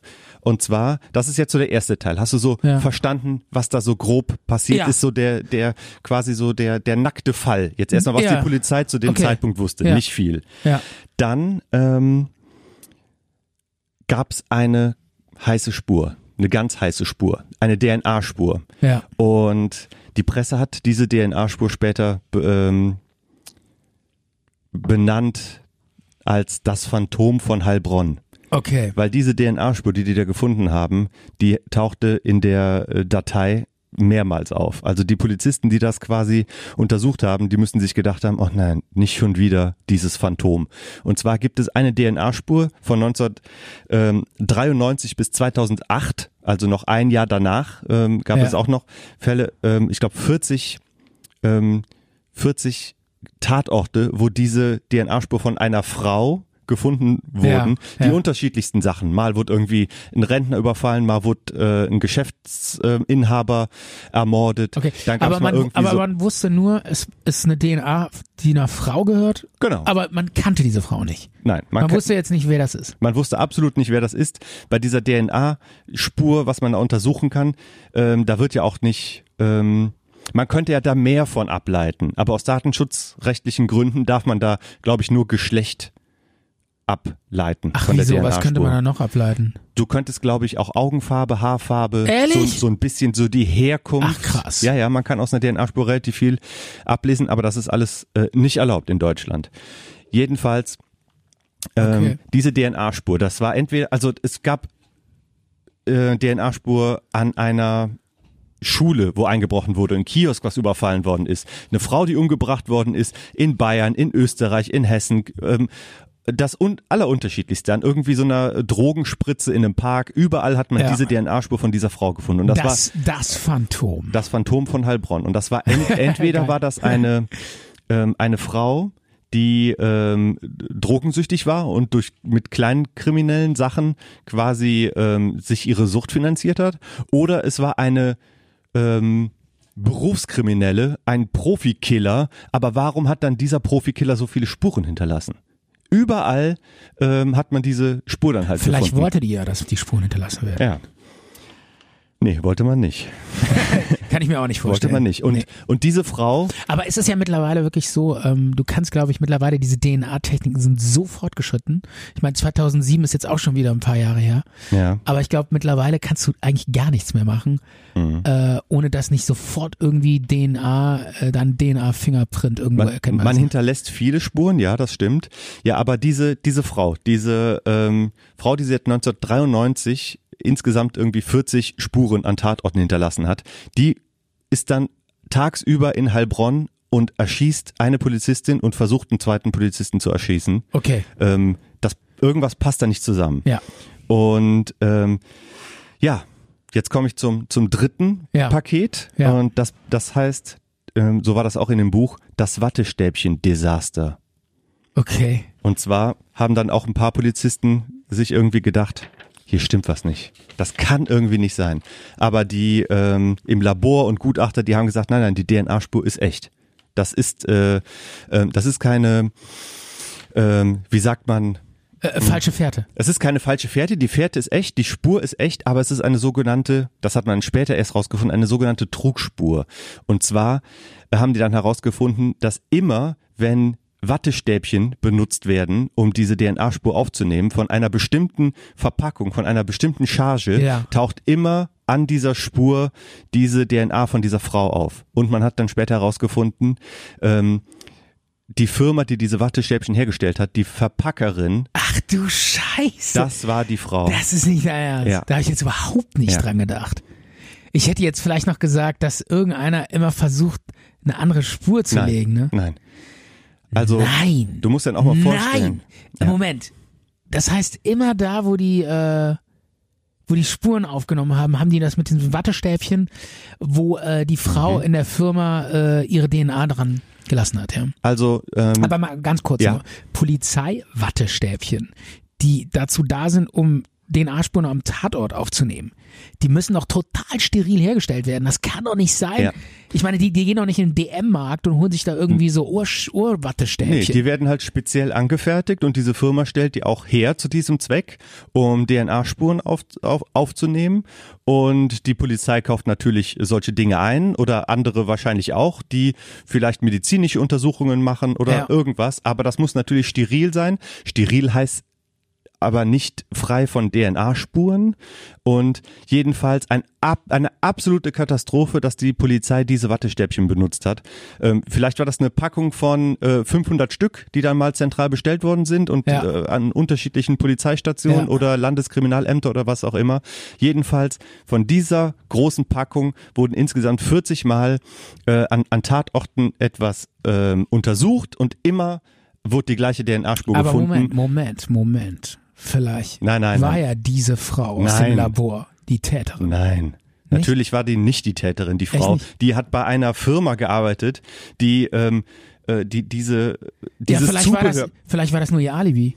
Ja, ich habe hier die Wattestäbchen eingepackt. Nee, Stefan, ganz im Nee? Ernst, das, es war sie nicht. Das ist Okay. auch das ist auch zu Ende ermittelt. Ja, okay. Die hat damit nichts zu tun. Ja, ich wollte hier nur mit so genialen Ja. äh, Gedanken irgendwie so äh, nochmal noch mal die Polizei. Ne? Ähm, ich glaube, die Bildzeitung war's. Die hat dann ganz hämisch äh, getitelt ähm, als Überschrift mit einem Bild von der Person stand irgendwie diese nette Omi ist das Phantom von Heilbronn. Geil. Ja, Ehrlich? ja, ja. Und du musst dir mal vorstellen, so als, als diese ganzen Fälle, Ja. äh, wo die, das waren ja 40 Spuren, alle komplett natürlich äh, ruiniert, die Ruiniert, Fälle. ja, ja. Ne? Und auch dieses, Ey, ein, ein Skandal. ja, ja, Ein Desaster. ja, das Wattestäbchen Diese Desaster. Firma so, kann, so steht ich hoffe, auch. diese Firma hat- ist pleite gegangen. Ja. Das, das weiß ich jetzt nicht. Ich Jeden- hoffe, diese Frau endet in Rentenarmut. Obwohl, nein, nein, ich meine, die- Brisant. brisant, aber die kann ja auch nichts dafür, Also- ich mal, oder? Die kann ja auch nichts dafür. Ähm, ich glaube, da, das war eine Verkettung von mehreren, äh, von mehreren Sachen. Die Firma hat die, glaube ich, auch gar nicht hergestellt zu diesem Zweck. Die sollten schon steril sein, Ja. aber steril heißt jetzt auch nicht frei von DNA. Also schon für medizinische Zwecke, aber nicht unbedingt, um ähm, solche Beweise in der kriminaltechnischen Untersuchung durchzuführen. Ähm, die haben aber wohl doch irgendwie bei Packungsbeilagen und Beschreibungen behauptet, das wäre frei von DNA.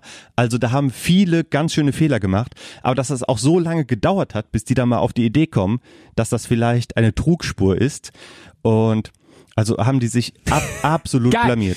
Geile, geile Sache. Und jetzt, äh, äh, äh, wer hat jetzt die Bullen umgebracht? Ja, ich bin immer jetzt noch am, so. äh, am ähm, Okay.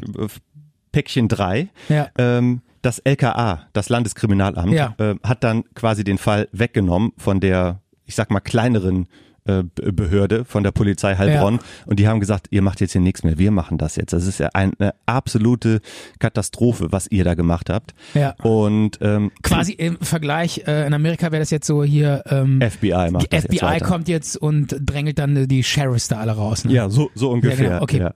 Und Soko Parkplatz wurde dann aufgelöst und das LKA hat dann gesagt, hier, wir machen jetzt hier mal richtig, aber weit gekommen sind die auch nicht. Die hatten Und- auch ganz schnell keine Ahnung, Ja. wer es gewesen sein könnte. Irgendwie haben die dann mal gesagt, ja, auf diesem Parkplatz waren ja auch, ähm, da haben ja auch in Wohnwagen Roma und Sinti äh, Ja. Mhm. Personen gewohnt. Hat das vielleicht damit was zu tun?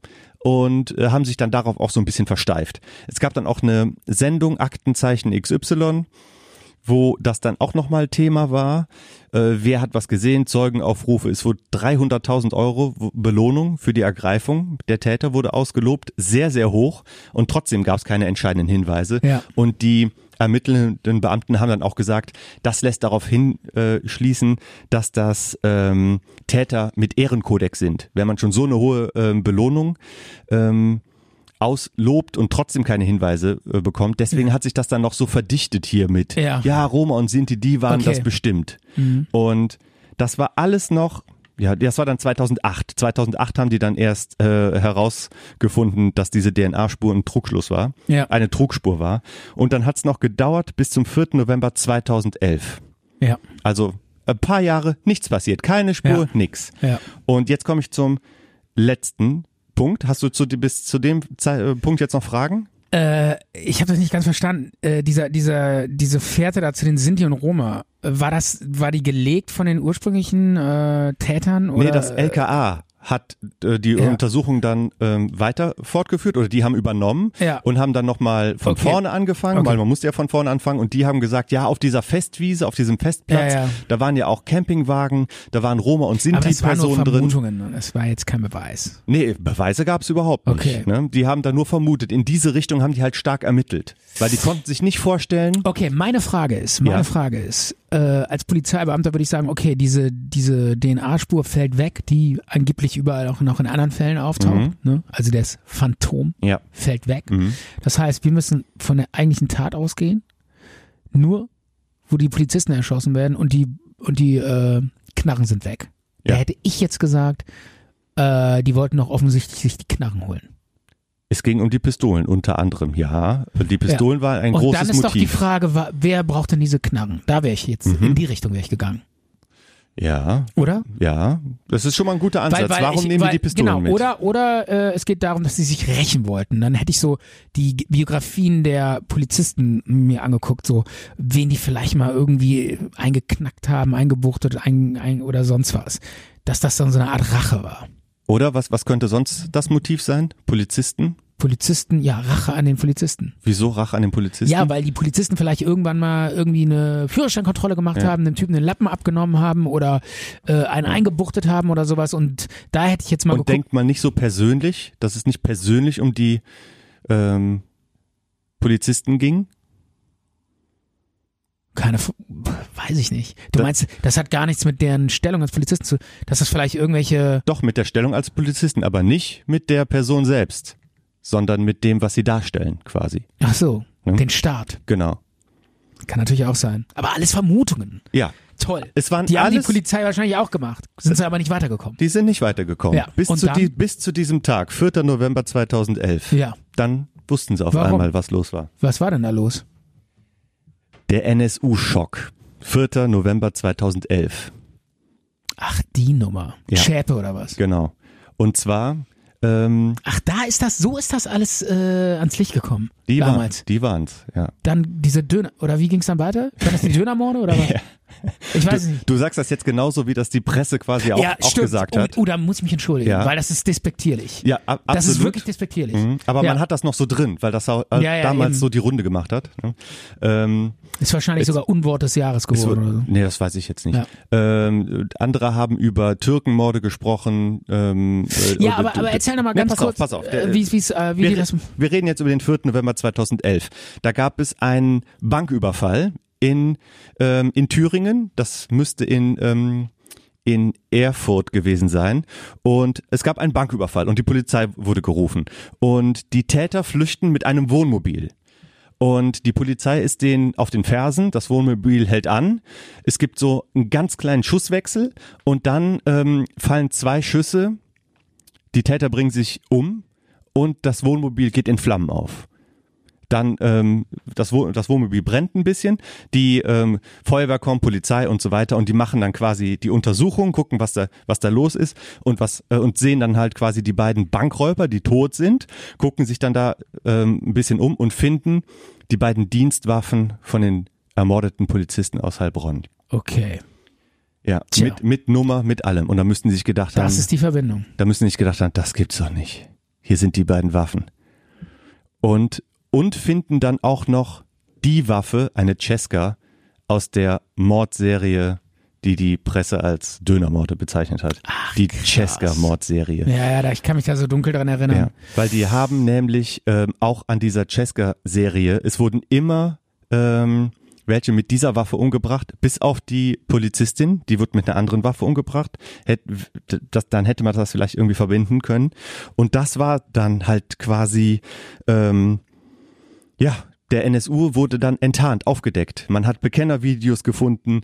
Die, die äh, Zschäpe hat die Wohnung in Zwickau in Brand gesetzt. Da hat man DVDs gefunden mit Bekennervideos. Das sind diese berühmten Paulchen Panther Videos, die die da gemacht haben. Ja. Darin, in diesen Videos verwenden die äh, Fotos vom Tatort, die die selber gemacht haben, Ausschnitte vom Fernsehen, wo man die Polizisten sieht. Die Dienstwaffen werden in den Videos vorgeführt wie Tro Trophäen und ja, und was danach halt in Deutschland dann alles passiert ist, das, Das ist, ist ja, bekannt. das ist ja wohl bekannt. Ja. Aber die Ermittler müssen halt gedacht haben, das ist ja äh, unglaublich. Wir haben die Dienstwaffen von den Polizisten Ach so, äh, das heißt, mit diesem, äh, wo die dann diesen, dieses Wohnmobil gestoppt haben nach dem Banküberfall, da ist dann, sind dann überhaupt erst die äh, Morde aufgeklärt worden, die genau. in Köln begangen wurden da, diese Bomben und so. Genau, genau. Es gab drei Bombenanschläge. Drei Bombenanschläge gab es. Ja. Ähm, einer davon war in Köln. Es gab 15 Banküberfälle, alle irgendwie in der Nähe von Erfurt, Zwickau. Und es gab 10 Mordanschläge. Das ist quasi die, äh, von denen man weiß, die, ähm, die Strafakte von den drei Personen, die, ähm, von diesen drei NSU-Leuten. Und die haben das alles in ihren, ähm, in ihren Bekenner-DVDs festgehalten und die haben die auch gefunden im, in der Wohnung, konnten das dann halt auch rekonstruieren und es ging dann halt auch ähm, zehn DVDs wurden an Pressestellen, Behörden geschickt per Post, nachdem quasi die Zelle enttarnt war, das Haus angezündet worden ist, Zschäpe auf der Flucht war, sich irgendwie nach vier Tagen gestellt hat. Und ähm, in dem Bekennervideo, das heißt Deutschland-Tour, sieht man, geben die quasi zu, wen die alles umgebracht haben. Und da gab es noch eine, DVD, eine zweite DVD, Paulchens neue Streiche. Und da haben die gesagt, so jetzt fangen wir an mit Angriff auf Polizisten und andere Ey, aber Funktionsträger äh, äh, die sind ja auch schön doof eigentlich, dass die dann diese ganzen Videos da an, an Das sind äh, Terroristen. herstellen und äh, sich alle diese ganzen Beweise, das ist ja alles, die werden ja total aufgeflogen. Stefan, ne? das sind Terroristen, die verfolgen ja politische Ziele und wollen natürlich auch äh, sich dazu bekennen und quasi damit etwas in Anführungszeichen Okay. bewirken. ja gut, Die haben eine andere Intention als der Ted Bundy. deshalb, okay, deshalb auch, ähm, Bekennervideos. ja und deshalb dann auch äh, der Selbstmord, ne? Ja, damit Nach dem Motto, wenn wir gefasst werden, bringen wir uns um. genau, genau. Andere, Weil- die wollen ja auch, dass andere ihrem Beispiel folgen. Weil die, weil die ja wussten, Ja. aus der Nummer kommen wir eh nicht mehr raus. Weil wenn die uns kriegen, dann sind wir eh dran, oder? Ja, genau. Und ähm, das hat ja dann auch nochmal Sym Symbolkraft. Der deutsche Staat, der kann uns nur bis zu einem bestimmten Punkt verfolgen und wir entscheiden selber und bringen uns dann um, statt vor Gericht zu stehen. Die Chap hat sich halt nicht umgebracht. Und da war ja dann lange die Frage, welche Verbindung hatte sie zu den Leuten. Ja, aber und, das, das wurde Ende, ja, und das Ende kennen wir ja. das wurde ja gerichtlich alles ähm, geklärt. Genau. Und wie war das Ge äh, Ende?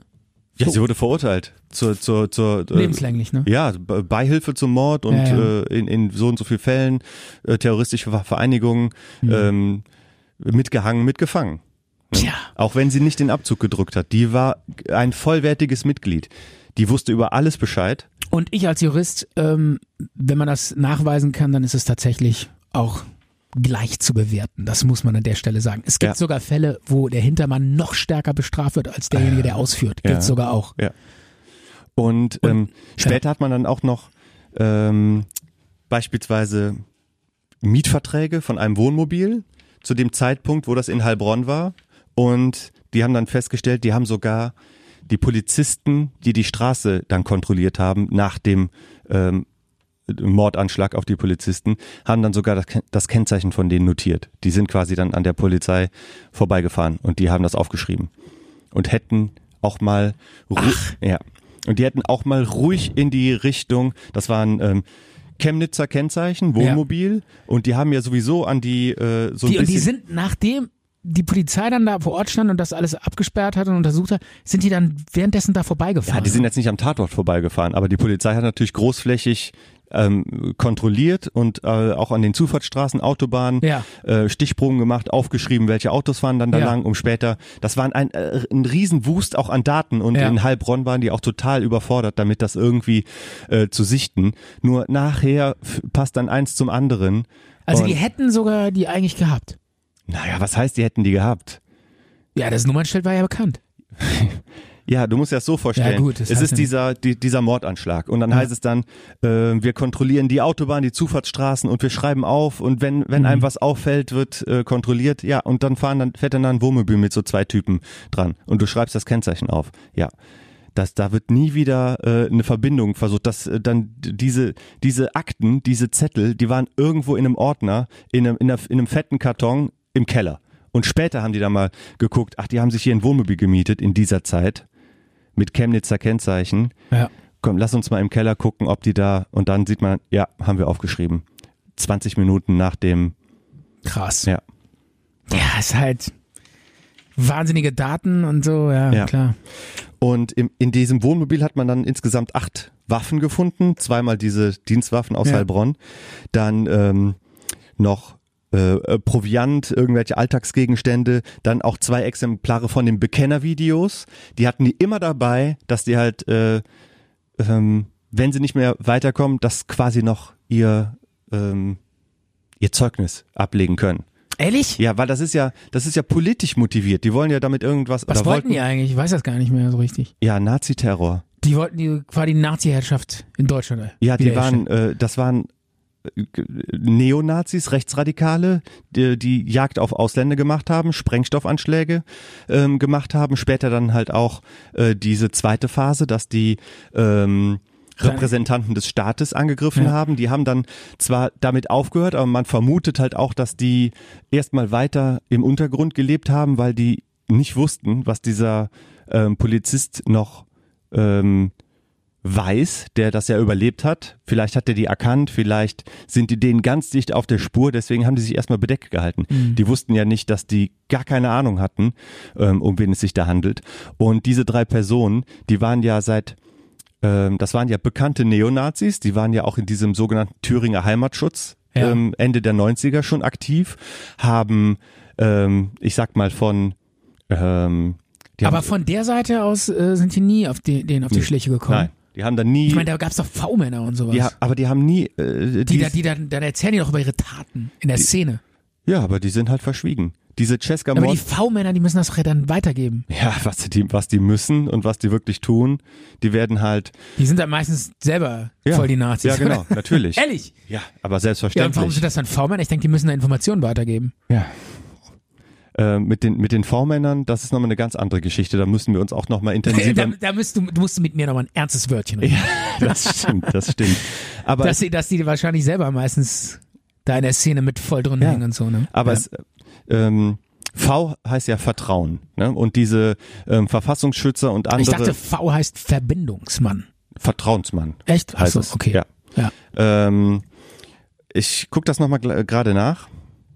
Ja, aber äh, interessante Story. Ähm, und ähm, also da, da war wohl auch der, äh, der Staat hat da auf ganzer Linie teilweise zumindest versagt. Ja, Kann nicht das so teilweise komplett auf ganzer Linie. Ehrlich? Ja, ja, ja, ja, natürlich. Das ging Ähm, los mit den Wattestäbchen. Nee, nee, nee, nee, das passt ja alles zusammen. Es ist Aber ähm, wo, wo hat denn der Staat da versagt? Ich meine, wo, wo soll der denn, wie Also- soll der denn auf die Schliche kommen? Also ganz, ganz klar, pass auf. Ähm, ähm, es gab diese rechtsradikale Szene in Thüringen, Ja. die es auch immer noch gibt, aber damals, Ende der 90er Jahre, dieser Thüringer Heimatschutz, Ja. der wurde beobachtet von, von den Behörden, vom Verfassungsschutz, von der Polizei, die haben auch Straftaten Ist begangen. heute übrigens die AfD, ne?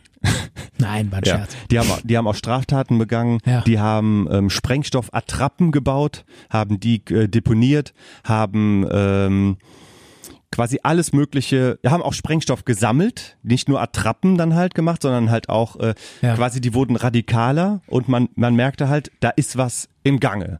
Und die wurden halt auch beobachtet und haben dann Da hätten die doch schon längst eingreifen müssen eigentlich, oder? Wollten sie auch und haben dann quasi auch eine Razzia gemacht in den Wohnungen, haben äh, eine Garage durchsucht, um Sprengstoff zu finden, haben auch was gefunden, aber haben dann diese Leute, sich diese drei Personen, um die es geht, haben sich quasi durch die Lappen gehen lassen und dann haben die Folgendes gemacht, sind halt in den sogenannten Untergrund gegangen, waren von der Bildfläche verschwunden und der Staat war nicht in der Lage, äh, die zu finden und die waren in Zwickau und äh, äh, haben da quasi äh, dann gesagt, ähm, wir wurden durch, durch Freunde und Helfer und so weiter dann halt auch unterstützt, finanziert. Im Untergrund zu leben kostet Geld. Ne? Okay. Haben quasi ihre Taten geplant und haben dann Was heißt denn im Untergrund leben? Äh, Wohnen die dann so in der Kanalisation oder was?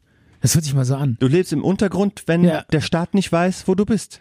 Also die, die melden sich dann von der Wohnung ab oder was? Ja, also die waren mit Sicherheit nicht im Einwohnermeldeamt und haben ihren Ausweis hingelegt Okay. und gesagt, also Ja. die hatten dann natürlich auch, ähm, also d- die waren für den Staat unsichtbar. Die Ja. haben dann auch über über andere Identitäten, über andere Namen haben die sich dann ähm, äh, Wohnungen angemietet oder haben ähm, diese diese Okay. diese Wohnmobile gemietet. Die sind ja auch in Urlaub gefahren. Äh, also die haben sich ja nahezu unbehelligt bewegen können und äh, der deutsche Staat war nicht in der Lage, diese drei Leute, die man sucht, wegen Taten, die es damals dann schon gab und ähm, haben die dann auch nicht in Verbindung kriegen können mit dieser Cesca-Mordserie, wo ähm, ich glaube, ein, ein griechischstämmiger Mann war das und sonst waren es türkischstämmige Männer, die halt ähm, umgebracht worden sind mit der gleichen Mordwaffe. Die haben immer gesagt, ja, ja, das sind hier ähm, Rivalitäten oder Familienfäden oder so und haben nicht einmal darüber nachgedacht, dass das diese ähm, dass es aus dem Was- rechtsradikalen ja, ja, Spektrum sein was könnte. Was eigentlich auch schon skandalös ist, Ja, ne, finde ja, ich. ja. Dass so, dass so, ähm, so professionelle ähm, ja, Ermittlungs äh, dass die einfach mal so raushauen, ja, das sind Clans, Geschichten und überhaupt keine Gedanken machen, was es sonst noch Ja. sein könnte, oder? ja. Also, und, das finde und, ich schon. und dann gab's dann natürlich noch so, so Aktionen wie ähm, so eine Woche nachdem sich die ähm, Zschäpe gestellt hat, dass dann in Köln beim Bundesamt für Verfassungsschutz Akten ähm, durch den Schredder wandern, wo Auch krass, Ja. das habe ich damals auch noch Ja. mitbekommen, ja. dann hieß es irgendwie, ja, die Akten hätten wir uns eigentlich gerne nochmal angeguckt, was V-Männer gesagt haben, was Ja. der Verfassungsstaat, ja, sorry, haben wir geschreddert. Ja, Ja.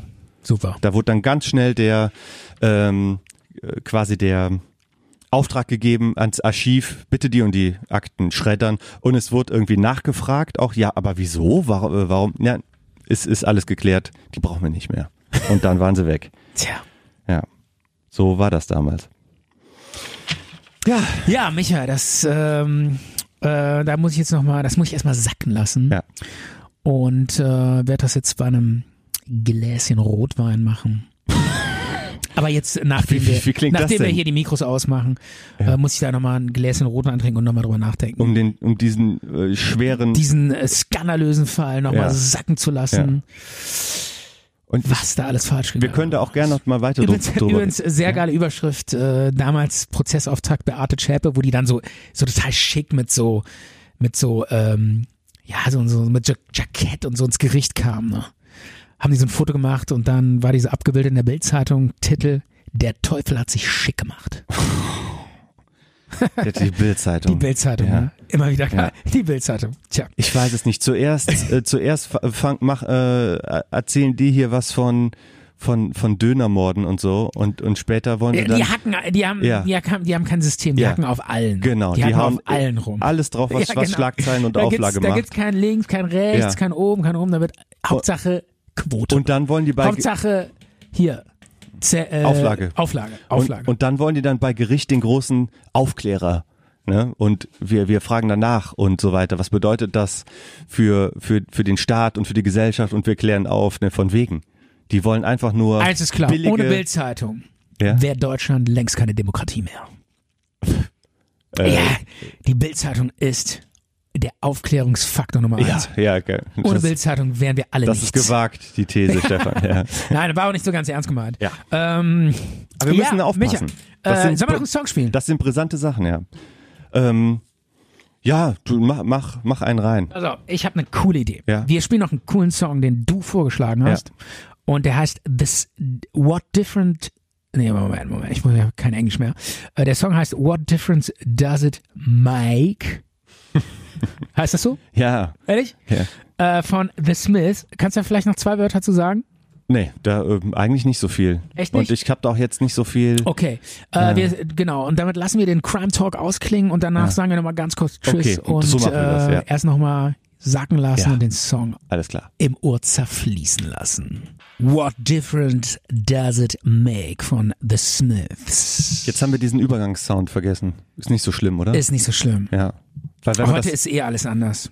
Crimig. Das- das Heute ist alles so crimig. Michael Boy. Wir haben auch extrem wenig gelacht, diese Folge. Kann das sein? ja, aber wir mu- mussten Aber- auch, auch so ein bisschen aufpassen, dass wir dann nicht so ins, Ja, äh, so nee. ab, abgleiten. Ja, vor allen Dingen, es gab auch nichts zu lachen. ne, weil wir haben ernste Hier, diese Folge sind Menschen gestorben bei ja, uns. ja. Und, That's not funny. und vielleicht ähm, unterstreicht man Ja. nochmal ähm, sämtliche Formen von ähm, Gewalt motiviert äh, aus äh, po- politischer Form oder auch aus äh, ja, der Ted, der war ja nicht politisch motiviert, sondern Nee. war halt einfach geisteskrank. Also Geistkrank wir, wir, wir lehnen und Trieb. wir lehnen sämtliche Formen von Gewalt ab. Wir sind gewaltfreie Pazifisten und ähm, Genau. stehen für Zwischenmenschlichkeit und Freundschaft. Und trotzdem finden wir Crime irgendwie voll geil. Stefan, jetzt habe ich es gerade versucht, nein, nochmal zu okay, retten hier. Sorry, tut mir leid. Äh, ich habe auf jeden Fall, äh, mein Fazit von heute ist, ich werde nie wieder Wattestäbchen benutzen. Weil ich Schiss habe, dass ich dann irgendwann als Phantom auf irgendeinem, bei irgendeinem Tatort auftauche. Das ist der der äh, Irgendwann so, der, äh, der Oropax der. Oropax-Mörder aus dem DM. Der Wattestäbchen. ja, was machst du denn jetzt da mit Ein deinem harmloser, mit mit deinem Ohren? Hansel. Was machst du mit deinem Ohrenschmalz denn jetzt? keine Wie kriegst du Ahnung. den raus? Ähm, Hast du da so einen Saugmechanismus oder? vielleicht, weiß ich nicht, vielleicht probierst du mal mit einem Staubsauger. Aber Ahnung. Wattestäbchen werden ja auch demnächst verboten Ehrlich? von der EU, äh, weil das Plastikmüll um, um dem Plastikmüll Herr zu werden, wird man so ein paar Dinge verbieten. Unter anderem Wattestäbchen gehören Ach, dazu. ich dachte, die verbieten das, weil zu viele Phantommörder auftauchen. Mit ihren Ja, genau. Wattedinarstäbchen. Wir müssen Watte. Ja, aber ich Wir denke müssen mal, Schluss machen, genau. Für, für Ja. solche Fälle wird es, glaube ich, noch weiterhin Wattestäbchen geben. Und ich glaube, da ist auch die Polizei mittlerweile so sensibilisiert, das darf nicht mehr vorkommen, dass die da nochmal solche verunreinigten. Aber es wird wieder, es wird wieder vorkommen. Ehrlich gesagt, man kann sich nicht hundertprozentig also das davor. bestätigt auch mal wieder, dass die Bullen sowas von doof sind. also ganz ehrlich, ey, wenn ich irgendwie an 17 verschiedenen Tatorten, die an völlig unterschiedlichen Stellen sind, 40, 40. 40 Ja. dieselbe Frau auftaucht, da Ja. stelle ich mir doch irgendwann mal die Frage, Moment mal, Einmal hier äh, Was habt ihr eigentlich für Wattestäbchen sowas in der wie, Tasche? wie Bäckerei überfallen, Schule Ja, ein, doch- doch eingebrochen, nicht Mord zusammen. und Totschlag. Genau, genau. Da stelle ich mir doch irgendwann die Frage, ja mal, was sind das eigentlich für Wattestäbchen, oder? Ir irgendwann haben die sich die Frage auch mal gestellt. Ja. Aber Ja. bei denen dauert das immer ein bisschen länger, weil Ja. die müssen zwischendurch noch viel Kaffee trinken und Leberwurstbrot essen. Zwischen 93, zwischen 93 und 2008. So lange waren diese. Stäbchen. Ich sag ja. Wieso benutzen Ich die sag denn- ja, Bullen müssen Leberwurstbrot essen. Wieso benutzt ihr denn 15 Jahre lang die gleichen oder aus einem aus einer Packung diese Wattestäbchen? Die mussten doch schon längst. Ja, da siehst du mal, dass die alle nichts zu tun haben. Ja. Da passiert ja nichts. Ja, die kaufen Alle Jahre passiert da mal ein Mörtchen. die kaufen für 30 Mord. Jahre Wattestäbchen Watte- ein. ja. Hammer. Und dann sind die, naja. Ich wusste gar nicht, dass DNA-Spuren so lange an Wattestäbchen auch halten. Ich dachte irgendwie, Mhm. Ja. na, die sind nach, was weiß ich, fünf Wochen verflogen. Ja, nee, das hält sich. Also ich weiß äh, jetzt gerade zufälligerweise, dass die äh, längste DNA, die jemals entdeckt wurde, ähm, die sich, also Von einem Mammut hast du genau, schon mal erzählt. Mhm. Wie, wie die sich am längsten gehalten hat, wurde im ewigen Eis entdeckt und Ja. die war äh, 25.000 Jahre alt. hast du erzählt, Folge 4. Genau, und länger kann man, äh, DNA kann sich nicht. Ja, kann man halten. nachhören. Aber das würde ja passen. Das, das Also- kann man jetzt nachhören. Das war, das Ja. war Folge 4, Minute 23, wenn ich mich nicht täusche. Sehr geil aufgepasst. Michael, du bist der geilste Typ der Welt. Es mal wieder wunderschön mit dir zu reden. Und deshalb würde ich sagen, so langsam. Ist Ende. Ja. Lassen wir es ausklingen. Es hat auch echt, wir sind auch echt. Es war, es war auch anstrengend. Es war auch echt anstrengend. Vielleicht hätten wir es irgendwie kürzer machen müssen. Komm, lass die Folge löschen, wir machen nochmal neu. Lass einfach so Die, das, eine Stunde die rausschneiden. war einfach, die Folge war nix. Also wenn ich jetzt wenigstens dieses Outro mal finden würde, ja, Ja. dann könnten wir wenigstens sagen, Komm, lass einfach hart abbrechen, ohne Outro. Wir sind na, jetzt raus. Ey, Michael, Ja? ich hab's gefunden. Okay. Mach's gut, Junge. Du warst mal wieder grandios. Ja, danke. Äh, Quatsch. Moment, ciao. Moment. Ja. Aber, aber Das heiße Eisen. Stopp, stopp, Ja. stopp. Falscher, falscher, falscher Knopf. Sorry. brech Ja, einfach ab. Michael, du, Lass einfach okay, gehen. nochmal, gib mir nochmal einen Try. Okay, okay. Michael, du warst mal wieder wunderbar. Ja.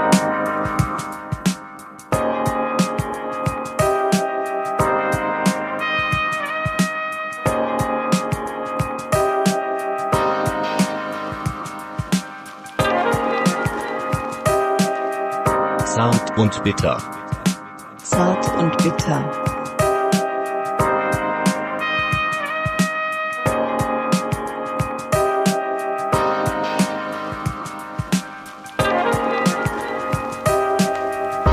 Zart und bitter.